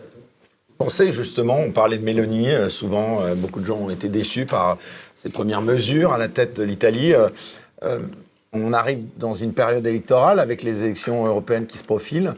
Pensez que le RN va l'emporter, que ça va un peu changer Le RN, s'il passe au pouvoir, il fera la même politique que, que Macron. Bon, allez, peut-être qu'ils vont traîner les pieds. Peut-être que, que 18 mois de, de RN, ça serait 12 mois de Macron. Qu'est-ce qui vous fait dire ça? Euh ben, tout simplement, ils sont, ils sont revenus sur l'idée de sortir de l'Union européenne. Donc, du moment qu'il reste dans l'Union européenne, ce sera notre Miloni, notre Tsiporas, le gars là en Autriche. Je veux dire, on peut, on peut tous les faire. Tous les pays aujourd'hui européens qui ont voté pour l'équivalent de leur RN local ont subi exactement les mêmes trahisons. Et la Hongrie. La Hongrie, oui. C'est que nous, on est contributeurs, c'est-à-dire que si vous avez euh, demain un vrai président ou une présidente qui tape du poing sur la table et qui dit non, nous, on est contributeurs. On donne 20 milliards, on n'en reçoit que 10. Donc, nous, on a le bâton pour taper. Mélanie ne l'a pas pour taper. Et c'est pour ça qu'elle est obligée de, de se coucher. Elle n'était pas obligée d'aller le premier jour où elle était élue, aller voir euh, Ursula von Oui, der Leyen. on, parle euh, de milliards d'euros, je crois que c'est de 200 milliards d'euros que l'Italie a besoin, donc euh, l'Italie est obligée de se coucher, et puis en plus, les migrants, ils restent pas chez eux. Donc, s'ils accostent et qu'ils viennent chez nous ou en Angleterre, euh, Mélanie, elle se dit, bon, finalement, ils accostent chez nous, mais bon, il n'y en a pas beaucoup. Tu Mais crois bon, pas Jordan Bardella ne convainc pas Non, je suis de moins en moins convaincu par le, par le Front National. Je trouve qu'il cherche surtout à se dédiaboliser. Le Rassemblement Ah, national. le, déjà. le Rassemblement, oui. Pas qu'il connaît même plus le nom. Je, je- je- je compte en ancien franc. En fait, euh, Ça n'est plus Jean-Marie Le Pen, tu es au courant sa oui, c'est vrai, c'est sa fille, c'est sa fille aujourd'hui. Et euh, je trouve que c'est un parti qui a renoncé sur beaucoup de ses fondamentaux, juste pour dire, regardez, nous sommes des gens bien. Nous, nous voulons nous dédiaboliser. Mais le problème, c'est qu'ils arrivent aux élections. On a Marine Le Pen qui va rencontrer une femme de ménage, une Fatima ou quelqu'un comme ça. Elle va monter au diapason sur, sur un cas individuel. Et puis ça va créer la, la tempête dans la tasse de, de café. Et puis le parti finit par diaboliser, et puis ils vont pas l'aimer ce parti. Il faut que les gens du Front National, enfin du Rassemblement National, comprennent les choses. Ils vont jamais vous aimer. Combien même vous leur lècherez les chaussures, ils vont pas vous aimer. Stop, arrêtez ça, stop it, stop that. C'est fini. Vous êtes. J'ai des gens, je connais des gens à l'intérieur du Front National qui me disent Je vote pour ce parti, mais il me dégoûte. J'en peux plus de ces gens, ils n'ont aucune colonne vertébrale idéologique. Il faut qu'ils arrêtent ce jeu-là. Parce que c'est un bon exemple, parce que tous les partis qui sont passés et qui sont euh, arrivés au pouvoir, ce sont que des partis qui n'ont pas de colonne vertébrale et qui veulent plaire au plus grand nombre. Et si la stratégie, c'est de plaire au plus grand nombre et ensuite d'être aux manettes, c'est peut-être une meilleure stratégie que de dire certaines vé- euh, vérités sur tous les plateaux télé et, que, faire que 7%. Une sorte de taquilla, une sorte de taquilla Ben oui, politique. mais ça s'appelle de la politique. c'est le synonyme de politique. Vous êtes un politicien, vous voulez le pouvoir. Vous voulez le pouvoir par tous les moyens, et il faudra essayer par tous les moyens d'avoir le pouvoir. Et si effectivement il faut se dédiaboliser, je pense que c'est une bonne stratégie au lieu effectivement, euh, j'en ai parlé avec Eric Zemmour, où on est là et on dit oui, on est, on est, euh, on est pour cette réforme des retraites. diaboliser Eric Zemmour pour le Non, coup. mais justement, Oui, mais il a fait 7 termes après 4. Donc c'est pour ça diabolisation, que, au, au bout d'un moment, si vous voulez le pouvoir, il faut aller le chercher. Et pour aller le chercher, nous, on est tous politisés euh, ici. Donc on regarde la télé, on est informé. Mais 80% de, de- des, des Français ne sont pas, sont pas politisés. Ils regardent le journal de 20h, vous leur promettez, deux- vous leur promettez 2000 euros par mois euh, de, de, de SMIC, ils vont, ils vont voter pour vous. Donc ça s'appelle la politique. Et c'est, moi, je pense que c'est la bonne stratégie de, de se dédiaboliser et, euh, Mais et- d'arriver la stratégie de gagner par accident. On va continuer, on va essayer d'être gentil, d'aller serrer des mains, sourire, jusqu'au moment où un jour on apprend à la télé qu'on a été élu. Ça va jamais arriver, ça. C'est la stratégie Bah, ce ouais. c'est ce qui arrive à Macron. qui arrive à Macron. Il est arrivé, Sur c'est un même pas malentendu, comment. marcher, Ah, Sur ouais. un malentendu, c'est très bien marché. Et Hollande, enfin François Hollande, pareil, on ne sait pas comment il est arrivé. lui, hein. clairement donc pour le Frexit, hein, puisque même Oui. si tu es au Royaume-Uni, tu étais euh, au congrès de Florent Philippot où tu as justement manifesté euh, justement euh, ton opinion là-dessus. Victor Orban en Hongrie ou même en Pologne, est-ce qu'il n'y a quand même pas des preuves qu'on peut mener une politique migratoire stricte tout en restant dans l'Union européenne? Non, il y, a quand même des, il y a quand même des lois européennes qui sont contraignantes. Ce pas des lois qu'on peut juste effacer du revers de la main. Donc, elles s'appliquent à tous les pays qui sont dans l'Union européenne. Et euh, à ce moment-là, bien sûr, c'est pour ça que je disais que 18 mois de, du Front National, du Rassemblement National, c'est 12 mois de Macron. Donc ça signifie qu'ils vont traîner des pieds, oui, ils vont traîner des pieds, retarder, jouer la procédure, tout ça. Ils s'abstiennent. Ils s'abstiennent, mais fondamentalement, sur le plan fondamental, il n'y aura pas le jour et la nuit. Ça, ils vont pouvoir rien changer. Eh ben, J'espère qu'on y arrivera pour, euh, pour te prouver le contraire, parce que euh, tu, tu- tu dis qu'il y a des règles dans, dans l'Union européenne, mais euh, si tu regardes bien, euh, tu as la Pologne euh, qui ne les respecte pas, tu as le second pays qui ne les respecte pas, c'est la, la Hongrie. Ils ne les respectent pas, ils veulent pas de migrants, ils n'en auront pas. Et puis en plus, eux, pareil, ils attendent du pognon de l'Union européenne. Donc pour te dire, Ils pour, pour- te dire, combien? 200 000 là pour le boulot ou je sais plus combien? Non, mais pour, pour dire que de toute façon, c'est juste une volonté. De sortir ou de, l'Europe ou pas, c'est juste une question de volonté. Et si tu dis non, et encore une fois, on est contributeur. Donc c'est nous qui avons le bâton pour taper. Donc c'est c'est pas le, le- le- le même profil que, que l'Italie ou n'importe quel autre pays euh, qui a besoin de l'argent de l'Union européenne. Nous, c'est nous qui, qui perdons de, de l'argent tous les ans. À quoi ça sert de rester?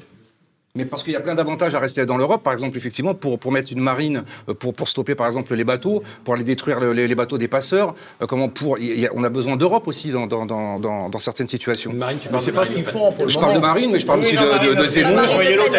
Non, mais je, je- je parle aussi d'Éric Zemmour qui veut pas sortir de l'Europe. Enfin, euh, de toute façon, c'est c'est quoi la sortie de l'Europe finalement? C'est juste regarder. euh, moi, j'ai un plan super. Bon, bah, euh, tu vas sortir de l'Europe, euh, la monnaie va dévaluer. Enfin, il va y avoir plein de comptes- autres, autres contraintes.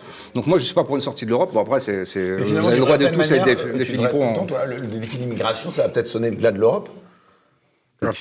Absolument. Mais moi, en réalité, je suis pas que pour la sortie de l'Europe, je suis pour la sortie de l'OTAN, par exemple. Je suis pour la sortie du pacte de Marrakech et toutes ces, tous ces. Parce que ce qu'on est en train de faire aujourd'hui, c'est aller à droite, à gauche, signer des accords contraignants. Et en réalité, ça veut dire qu'on va transférer le centre de décision à des instances étrangères non élues. Et puis, au fur et à mesure qu'on fait cela, ben, on est en train de brader sa souveraineté. Tu dois Puis- négocier à chaque fois. tu dois tu négocier, subir des pressions. Et, et un jour, et un jour, vous allez élire, moi je vous le dis, je vous l'annonce, vous allez élire un président de la République ou une présidente, il aura le droit de décider quand est-ce que vous sortez les poubelles ménagères. Ça sera, ça sera la limite de son pouvoir. Ça sert à rien. Pourquoi tu restes si tu te. Cette histoire d'Europe, c'est comme, c'est comme c'est comme mon ex-femme en fait, cette histoire. C'est non mais c'est vrai. C'est-à-dire qu'au bout d'un moment, tu peux dire non, je ferai pas ça, non, je fais pas ça, non, je t'emmerde, non, j'ai pas envie, non, tant pis. Mais reste pas. Casse-toi, ça sert à rien, tu te tires. Et tu, vas pas t'emmerder à devoir négocier chaque truc, chaque loi, chaque proposition. Et vas-y que le, le, truc des droits de l'homme européen, il va arriver, et que tu vas être en cassation, et que tu vas remettre le truc, et que ça va mettre un an et demi, et qu'on va te mettre une amende, et que tu vas pas payer, et que le mec... Tu te casses. C'est plus simple. pardon, Est-ce que, une petite touche humaniste quand même dans, dans ce débat, est-ce que justement l'Europe, elle n'est pas en train justement euh, de trouver dans ce sujet migratoire un, un nouveau moyen d'approfondir justement la solidarité européenne? Euh, La quoi? La solidarité européenne. Laquelle? Laquelle?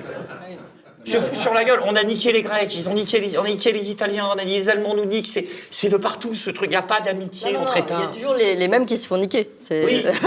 c'est- Ami poète, bonsoir. Euh, Laurent, tu regardes ça avec amusement ou plutôt euh, Non, après, consternation Non, mais il y en a qui aiment, mais il faut définir les règles au départ de la partouze, quoi. C'est un Voilà, beau sujet après, de tu, film. peux, hein. tu peux faire difficilement, di- tu peux difficilement euh, voilà, euh, songer à réagir. quoi. C'est-à-dire que c'est quand même, on, on sait bien que c'est, c'est l'Allemagne qui, a, qui a vraiment le pouvoir hein, en Europe. Il ne faut pas se leurrer.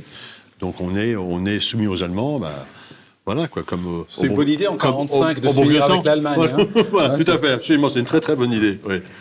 Voilà. Donc euh, on aurait dû suivre les, les conseils de, de Churchill. hein. Mais bon, après voilà. Tes films sont très engagés, Laurent. Oui. Euh, ce thème-là, particulièrement, euh, Sur l'immigration. sur l'immigration, ça pourrait être un sujet de Ça, film, ça peut être un sujet, en effet, mais, mais je pense que vraiment, comme je le disais au- au- auparavant, c'est que le, le vrai, vrai, le, véritable souci, c'est que si, si l'Europe a, a décidé de se laisser envahir, c'est parce qu'elle elle l'a choisi. Donc, c'est une volonté. Donc, euh, il ne faut pas en vouloir aux migrants, non, évidemment. Ce sont, euh, comme tu disais, Bruno, bah, oui, évidemment, si on était à leur place, on ferait la même chose, bien, bien entendu. Mais voilà, le, le, le- Si le la gros- France continue à devenir de la merde, on va peut-être faire la même chose et se tirer ailleurs aussi. Et des chances. Oui, ça, oui, il y a des chances. Je- Bon, on a le temps. j'aimerais quand même revenir, parce que tout à l'heure, bon, tu t'es un peu moqué de ce projet de loi euh, sur l'immigration euh, déposé par le gouvernement, mais j'ai il n'y a, il y a pas un seul point sur lesquels, par exemple, tu vois, euh, moi j'ai vu que les étrangers qui demandaient une première carte de séjour pluriannuelle devront avoir un niveau minimum de connaissance de la langue française et devront s'engager à respecter les principes de la République. Quel niveau évalué par qui? Ça, ça semble plutôt aller. Non, mais l'intention, elle est là quand même. euh, non? Je m'engage. Je me fais un peu l'avocat du diable. J'essaie de jouer mon faux naïf, Ça veut mais j'y rien arrive dire pas. si c'est pas qui vérifie, qui fait quoi, qui... Et la sanction? C'est-à-dire, bon, ok, il a tout raté. Bon, qu'est-ce qui se passe? Bon, bah, je peux pas faire une OQTF, donc je reste ici, donc pff, on tourne rond, quoi. C'est- ça, ça va rien changer. 90% de QTF non appliqué et que t'as des gens comme cette petite Sri Lankaise là, que vous avez vu le truc, elle, elle est là, elle a une OQTF au cul. Elle a appris le français en un an et demi, euh, elle fait des études, elle est parfaitement intégrée. dû, Déjà, elle a une OQTF. Elle aurait pas dû, elle aurait porté Elle a une OQTF, on sait pas pourquoi. Elle aurait porté une Les burqa, ce serait pas arrivé. Non, mais c'est une erreur administrative, mais qui témoigne quand même du fait qu'en fait c'est géré avec les pieds cette histoire. Non, ils vont te faire un truc. C'est mais Sarkozy nous a fait le même coup d'aller foutre de 30 mecs dans un pauvre 30 types dans un pauvre charter pour aller le, foutre dehors, pour que, que ma mamie soit bien rassurée devant BFM à la télé, qu'elle voit que le charter il est bien rempli de mecs avec un grillage sur la. Putain, alors qu'en fait au final si tu prends la balance au niveau immigration de Sarkozy, son bilan complet c'est qu'il a retardé, j'ai retardé l'arrivée sur le territoire de 24 000 personnes si tu prends le bilan en matière d'immigration de Sarkozy. Donc qu'on arrête. C'est du, truc, c'est électoraliste parce qu'il essaie de gratter un peu par-ci, par-là d'électorat. euh, c'est exactement un coup de com similaire à quand il envoie Darmanin dire à Le Pen qu'elle est trop molle. C'est pareil, c'est le en même temps de Macron. C'est euh, un jour il manque un roi à la France et puis un jour euh, Charles Maurras c'est bien, mais le lendemain par contre vive la République. on sait plus, on sait plus. mais ça marche.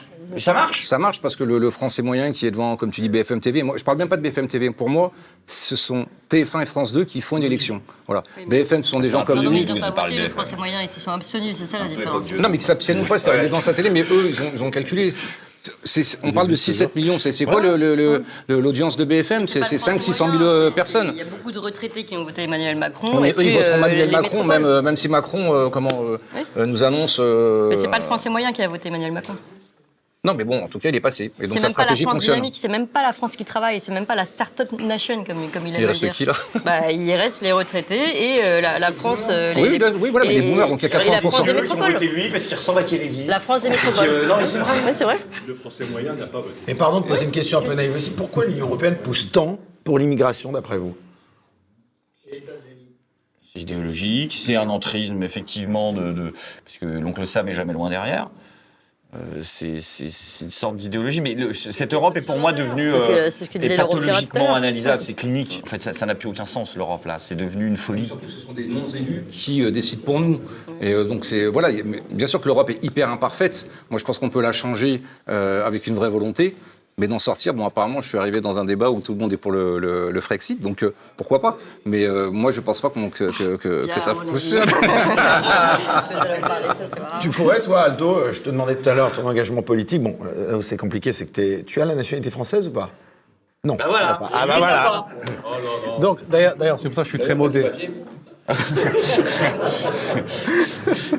je suis très modéré, par exemple, sur, sur Macron. D'accord, je vais critiquer, mais avec beaucoup de modération quand je suis en France. Il faut quand même les avoir, les papiers. Non, non, c'est pas ça, c'est pas ça. Parce qu'en tant que souverainiste, je trouve qu'un étranger n'a pas à venir en France critiquer le président de la République.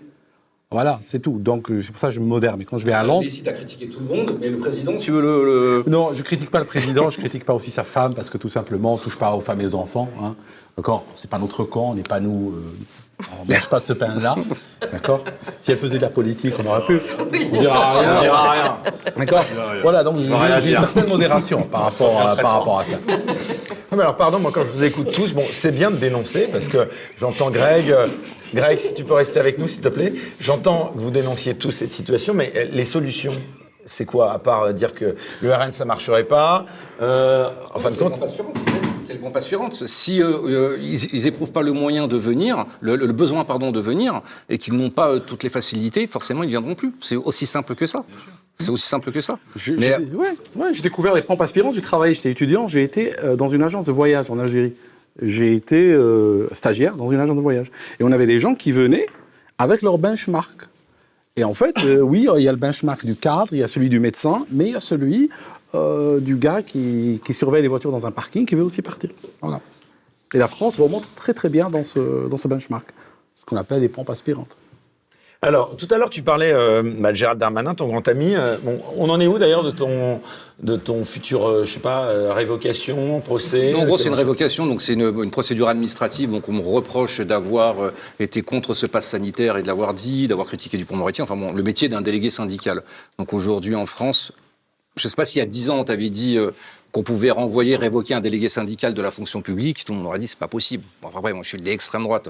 Je suis classé de l'extrême Ah, droite. toi, t'es les délégués syndicales, touche pas mon flic. Voilà, euh, France Police, Policiers en colère, le syndicat, et l'association touche pas mon flic. Donc voilà, donc je pense que je gagnerai au tribunal administratif parce qu'on peut pas révoquer un délégué syndical qui critique le pass sanitaire. Sinon, euh, on aura encore perdu une de nos libertés. Donc euh, quand je serai réintégré, je pourrai vous recontrôler et voir euh, si tu as tes papiers et si tu es en règle. En France, pour l'instant, je peux, je peux que te dénoncer. Bon, alors pendant qu'on se parle, il y a Ignace donc, qui, qui carbure. Alors, immigration, Darmanin a de l'ambition. Je veux arriver à expulser un imam radicalisé sans l'aide de la Belgique. Très bien vu. C'est vrai parce que. C'est vrai. Sous couvert d'humour, c'est un peu affligeant. Tout à l'heure, tu parlais de cet, cet imam donc, qui avait Oui, pas pu euh, être donc expulsé. Ça dit quoi, ça, ces situations complètement ubuesques quoi? Et Ikoussen, j'ai l'impression qu'il y avait du perso derrière. J'ai entendu dire, je peux pas tout dire ici, mais Ah bon oui, Bon, il y on a- est entre nous, là. Il y avait du il y avait, il y avait une histoire Personne de, ne t'entend. une histoire d'appartement Oui, et tout ça. oui. Oui, histoire Ah d'appart, oui. Parce que oui. oui, c'est pas une priorité. Sais. Quand, quand- tu le regardes, moi j'ai regardé ses vidéos quand j'ai entendu parler qu'il allait être expulsé. Franchement, euh, c'est- c'est pas tant radical. euh, Oui, l'islam de la République, euh, euh, Limo, il est notre frère et tout ça. Je vais dire, bon, faut arrêter. Quoi. Hussein, pas radical. Ou non, mais t'es pas radical. Ah oui, bah parce qu'il est dans cette putain de zone grise. Et priorité. Oui, sauf qu'en quand en pas une 2012, priorité. tu, regardes des petites vidéos à 300 vues sur lui, euh, qui datent de 2014, je crois. Elle est de 2014, la vidéo, où il devant un drapeau d'Al-Nosra. Ça, personne n'en a parlé, tu vois. Tu te dis, ah, c'est un peu bizarre quand même.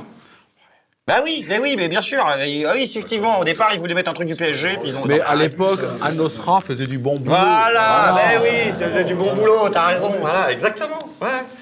Allez, une autre caricature. France, terre d'immigration, pas toujours avec Poitiers. Je vous laisse euh, regarder ce dessin, voilà. On peut applaudir Ignace. Et enfin, alors là, il y en a une.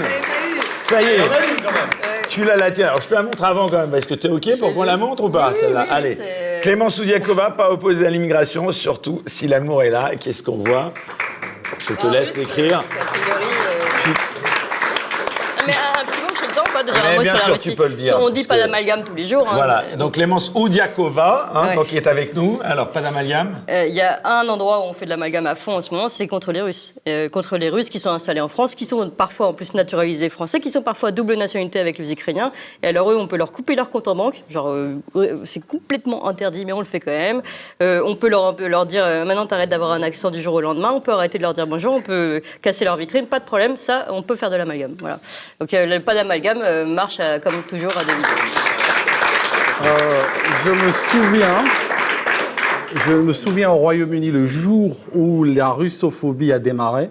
C'est en 2014, discours de Valdai de Poutine, qui a dit nous sommes une civilisation chrétienne. Nous sommes, notre civilisation est basée sur les valeurs de la famille, un homme et une femme. Et puis, il a expliqué c'est quoi les valeurs de la civilisation de- européenne, qui étaient à peu près les mêmes qu'avait la France dans les années 50 ou 60. Donc euh, voilà, c'est depuis là que la Russie est diabolisée à ce point euh, ignoble. Ça t'avait choqué d'ailleurs la fermeture euh, d'RT France tu sais, la- absolument, oui, ça m'a choqué parce qu'on a ce double discours de oui, euh, nous on est une démocratie, liberté de parole, d'expression et tout ça. Et dès que cette guerre a été lancée, on a supprimé toutes les chaînes qui pouvaient donner un autre son de cloche. C'est une manière de contrôler le narratif et dire écoutez, vous avez le droit Enfin, à Paris, dans les années 40, la BBC, on n'avait pas le droit d'écouter la BBC. Les gens l'écoutaient en cachette, parce que les Allemands entendaient ça, hein, ça aurait pu mal tourner. Donc, euh, on est dans la même logique. On interdit des, on interdit des médias étrangers. Et pour revenir au premier sujet, euh, RT non, mais euh, AJ+, toujours pas de problème. Ah ouais, Pas ouais, de problème, même, toujours euh, pas de ouais, problème. ouais. Ouais, toujours pas de problème. Alors, on arrive d'ailleurs au terme de, de cette... l'Azerbaïdjan, pas de problème. hein. Les contrats avec le gaz de l'Azerbaïdjan, pas de problème. Pas de problème. On arrive au terme de cette émission. Euh, juste avant de terminer, de découvrir euh, un petit cadeau euh, de la part d'Ignace, mon cher Aldo. Un mot de la fin sur ce débat de l'immigration. Finalement, c'est quoi? C'est quoi ton, ton mot de la fin là? Plutôt très pessimiste. Le, mot de la honte en réaliste, je suis pas pessimiste, mais il y, y a des réalités qui ne peuvent pas nous échapper. Et aujourd'hui, continuer dans la voie de l'immigration, c'est contraire aux intérêts de tout, tout ce qui se trouve sur la France, y compris ceux qui sont d'origine étrangère. Parce que ce- on ne parle pas de cela, mais ceux-là aussi sont en train de pâtir de, ce- de cette, de cette immigration euh, affolée. Clémence, bien sûr. J'ai une seconde, ouais. Euh, justement, juste euh, parce qu'on on n'a pas dit ce petit mot sur le fait que, en fait, lutter contre l'immigration sert en premier les migrants. Euh, L'Australie, quand elle a dit no way, en fait, on a, on a vu qu'il n'y avait jamais eu aussi peu, euh, de- bah, même pas zéro naufrage euh, en, en- en route vers l'Australie. Donc, en fait, c'est elle la plus humaniste, bien plus que nos socialistes qui disent euh, il faut recueillir tous les, tous les, tous les immigrés qui viennent par bateau du monde. Mais, mais même, même au- au- au-delà de ça, au-delà de ça, même celui qui est d'origine immigrée en France depuis trois générations, il voudrait pas que soudainement on commence à faire l'amalgame entre lui et, les, gars qui sont arrivés il y a, deux semaines à Lampedusa. Il faut d'abord intégrer ce qui se trouve là, il faut résoudre les problèmes, casser cette fracture, enfin combler cette fracture plutôt, avant de, de parler d'immigration euh, plus loin. Mais pour le moment, il faut arrêter, il faut arrêter. Bon, bah écoute, c'est l'heure de te renvoyer dans ton pays, hein, la Grande-Bretagne. Je pars. En tout cas, euh, tu n'as pas envie d'y rester tellement, toi, en France. C'est curieux, hein Bizarrement, finalement, ça t'attire pas plus que ça, toi, la France. Non, j'aime bien. Il y a une, il y a une certaine douceur de, de vivre Pour les vacances. pour les vacances. Voilà. Pour vivre liberté. J'ai voilà, j'ai beaucoup de j'ai beaucoup d'amis en France, mais J'ai j'ai Disneyland une fois de temps en temps. mais euh, j'ai tout compris à ce pays, donc je suis parti. Voilà. T'as regardé ta carte vitale ou pas Euh, non, euh, Bon, écoute, on va quand même te remercier de repartir, alors, hein, puisque dans cette logique euh, de lutter contre l'immigration, voilà. pardon, hein. Je vais me rémigrer. Voilà. Donc avant euh, donc de te quitter, eh bien écoute, c'est la tradition depuis peu d'ailleurs. On va féliciter encore Ignace, notre caricaturiste, qui vous propose, si vous le souhaitez, euh, un portrait, une caricature. Pour ça, eh bien il y a un site d'Ignace euh, qu'on va afficher à l'écran, euh, donc euh, designace.com, ça s'affiche actuellement à l'écran. Et alors le cadeau, c'est que eh bien il a fait un portrait. Cette fois, ce n'est pas une caricature de toi. pendant l'émission, la voilà, et donc on peut l'applaudir très fort parce que là, franchement. Là. Écoute, moi je trouve que c'est plutôt, c'est plutôt ressemblant, mon cher Ignace. hein. Voilà, donc c'est pour toi. Alors, je plaisantais bien sûr. Tu as une belle caricature en bonus aussi. Là voilà, c'est la version caricature. voilà, mon cher Ignace, on applaudit. euh, bien fort donc encore euh, tes travaux et puis on se retrouve bien sûr dans 15 jours avec Xavier Moreau. Merci beaucoup mon cher Aldo Stéron. Donc on rappelle ta chaîne YouTube, ça s'appelle tout simplement Aldo. Aldostérone et Aldostérone Aviation aussi. J'ai une Voilà. chaîne spécialisée sur l'aviation aussi. Et pourquoi Aldo Stéron? T'avais choisi ce pseudo? Euh, il fallait que ça sonne un pseudo, il fallait que ça sonne en souvenir de mes d'études pas- de médecine bien réelles. J'ai fait de la médecine pendant quelques années avant de me faire virer de France. C'était pas pour obéir à- à- au pote de Bruno, là, Eric Bah Zemmour oui, c'est eux, je lui Qui parler. t'avait dit il fallait que tu changes de prénom, non? Non? T'en pensais quoi d'ailleurs cette polémique juste? Sur les prénoms là, Eric Zemmour qui demandait. euh, Polémique stérile, je trouve. D'accord. C'est on- on- quand je vois l'ampleur des problèmes qu'il y a en France et je vois des gens après qui partent sur un plat halal dans une cantine, qui partent sur une revendication identitaire, un truc comme ça, puis qui la remontent. En... Non, je rentre plus là-dedans. J'ai mis de l'eau dans mon vin, vraiment. Il y a des années, je t'aurais dit des choses, mais aujourd'hui, du moment qu'ils ne tirent pas sur les gens, je suis content. Eh ben on est content alors. Merci beaucoup mon cher Aldo. On va donc remercier nos sociétaires. Tout d'abord Clément Soudiakova, on peut t'applaudir. Donc Toxin. Donc euh, demain, Demain matin. matin. À quelle heure 8 heures. 8 heures. Sur donc Toxin, euh, la chaîne YouTube Toxin, aussi. la chaîne YouTube, et puis après on sera en multidiffusé, donc vous nous trouvez partout. Bruno Attal, merci aussi euh, d'être revenu. Donc, euh, on rappelle donc ta chaîne YouTube aussi. Finalement, tout le monde a une chaîne YouTube. hein. Ouais, je suis surtout pas mon flic et là je suis parti en Israël et je suis rentré en Palestine, euh, voilà discrètement et j'ai fait un reportage en Palestine euh, où j'étais interdit parce que les, les, les Juifs n'ont pas le droit de rentrer par exemple à Jéricho et j'ai réussi à rentrer à Jéricho. Donc j'ai euh, voilà j'ai fait un reportage qui va sortir d'ici une petite semaine euh, pour montrer ce qu'est l'apartheid, c'est-à-dire que les, Juifs n'ont pas le droit de rentrer en Palestine alors que vous avez 2 millions de, de musulmans en Israël. Donc je voulais vraiment montrer ce côté et j'ai aussi parlé avec des policiers palestiniens des policiers israéliens, de voir à peu près ce qui se passe là-bas. Et voilà, je voulais donner une autre vision un peu et de rentrer vraiment euh, à l'intérieur. Et ça, on pourra le voir quand et... D'ici une semaine, on est en plein dans le montage là. Et puis, euh, et puis, et puis j'en reviens, j'en reviens. J'y étais il y a trois jours, donc euh, c'était, c'était assez. euh, Et la politique pour toi, c'est fini? Bah euh, non, je côtoie parce que je fais vraiment du lobbying, c'est-à-dire j'essaie de faire passer mes idées, expliquer exactement ce qui se passe euh, dans la police. Et quand, quand tu en parlais tout à l'heure, voilà, c'est l'institution. Il faut changer. On a aujourd'hui un policier qui se suicide tous les dix jours et personne ne bouge. Et euh, voilà, donc faire du lobbying avec des politiques. Je rencontre beaucoup de députés qui me demandent ce qui se passe, qu'est-ce qu'on peut faire. Et je trouve que je suis peut-être plus utile là-dedans. Euh, après, voilà, je, je, je, je suis très pote avec maintenant des députés. Et voilà, donc euh, mais on verra, on verra. mais je, je pense pas que je sois fait pour ça. Eh ben, on suivra ça. Merci beaucoup, Bruno. Merci, Laurent Firod. On rappelle Le Monde d'après 3, bientôt en salle et aussi en ligne. Et puis, bien sûr, Greg Tabibian. Je suis pas content, TV. Donc, on se retrouve quant à nous, eh bien, dans 15 jours, donc pour un nouveau Bistro Liberté. Ce sera avec Xavier Moreau. Et on attend euh, beaucoup, beaucoup de monde, là encore, après, euh, sans doute, eh bien, euh, l'audience superbe qu'on aura euh, faite avec toi. On en est certain. Merci à toute l'équipe de Bistro Liberté. Tout d'abord à Raphaël, on peut l'applaudir, à la réalisation. À Pierre, au son, au cadrage, à Mathilde, à Maxime, ainsi qu'à Boris.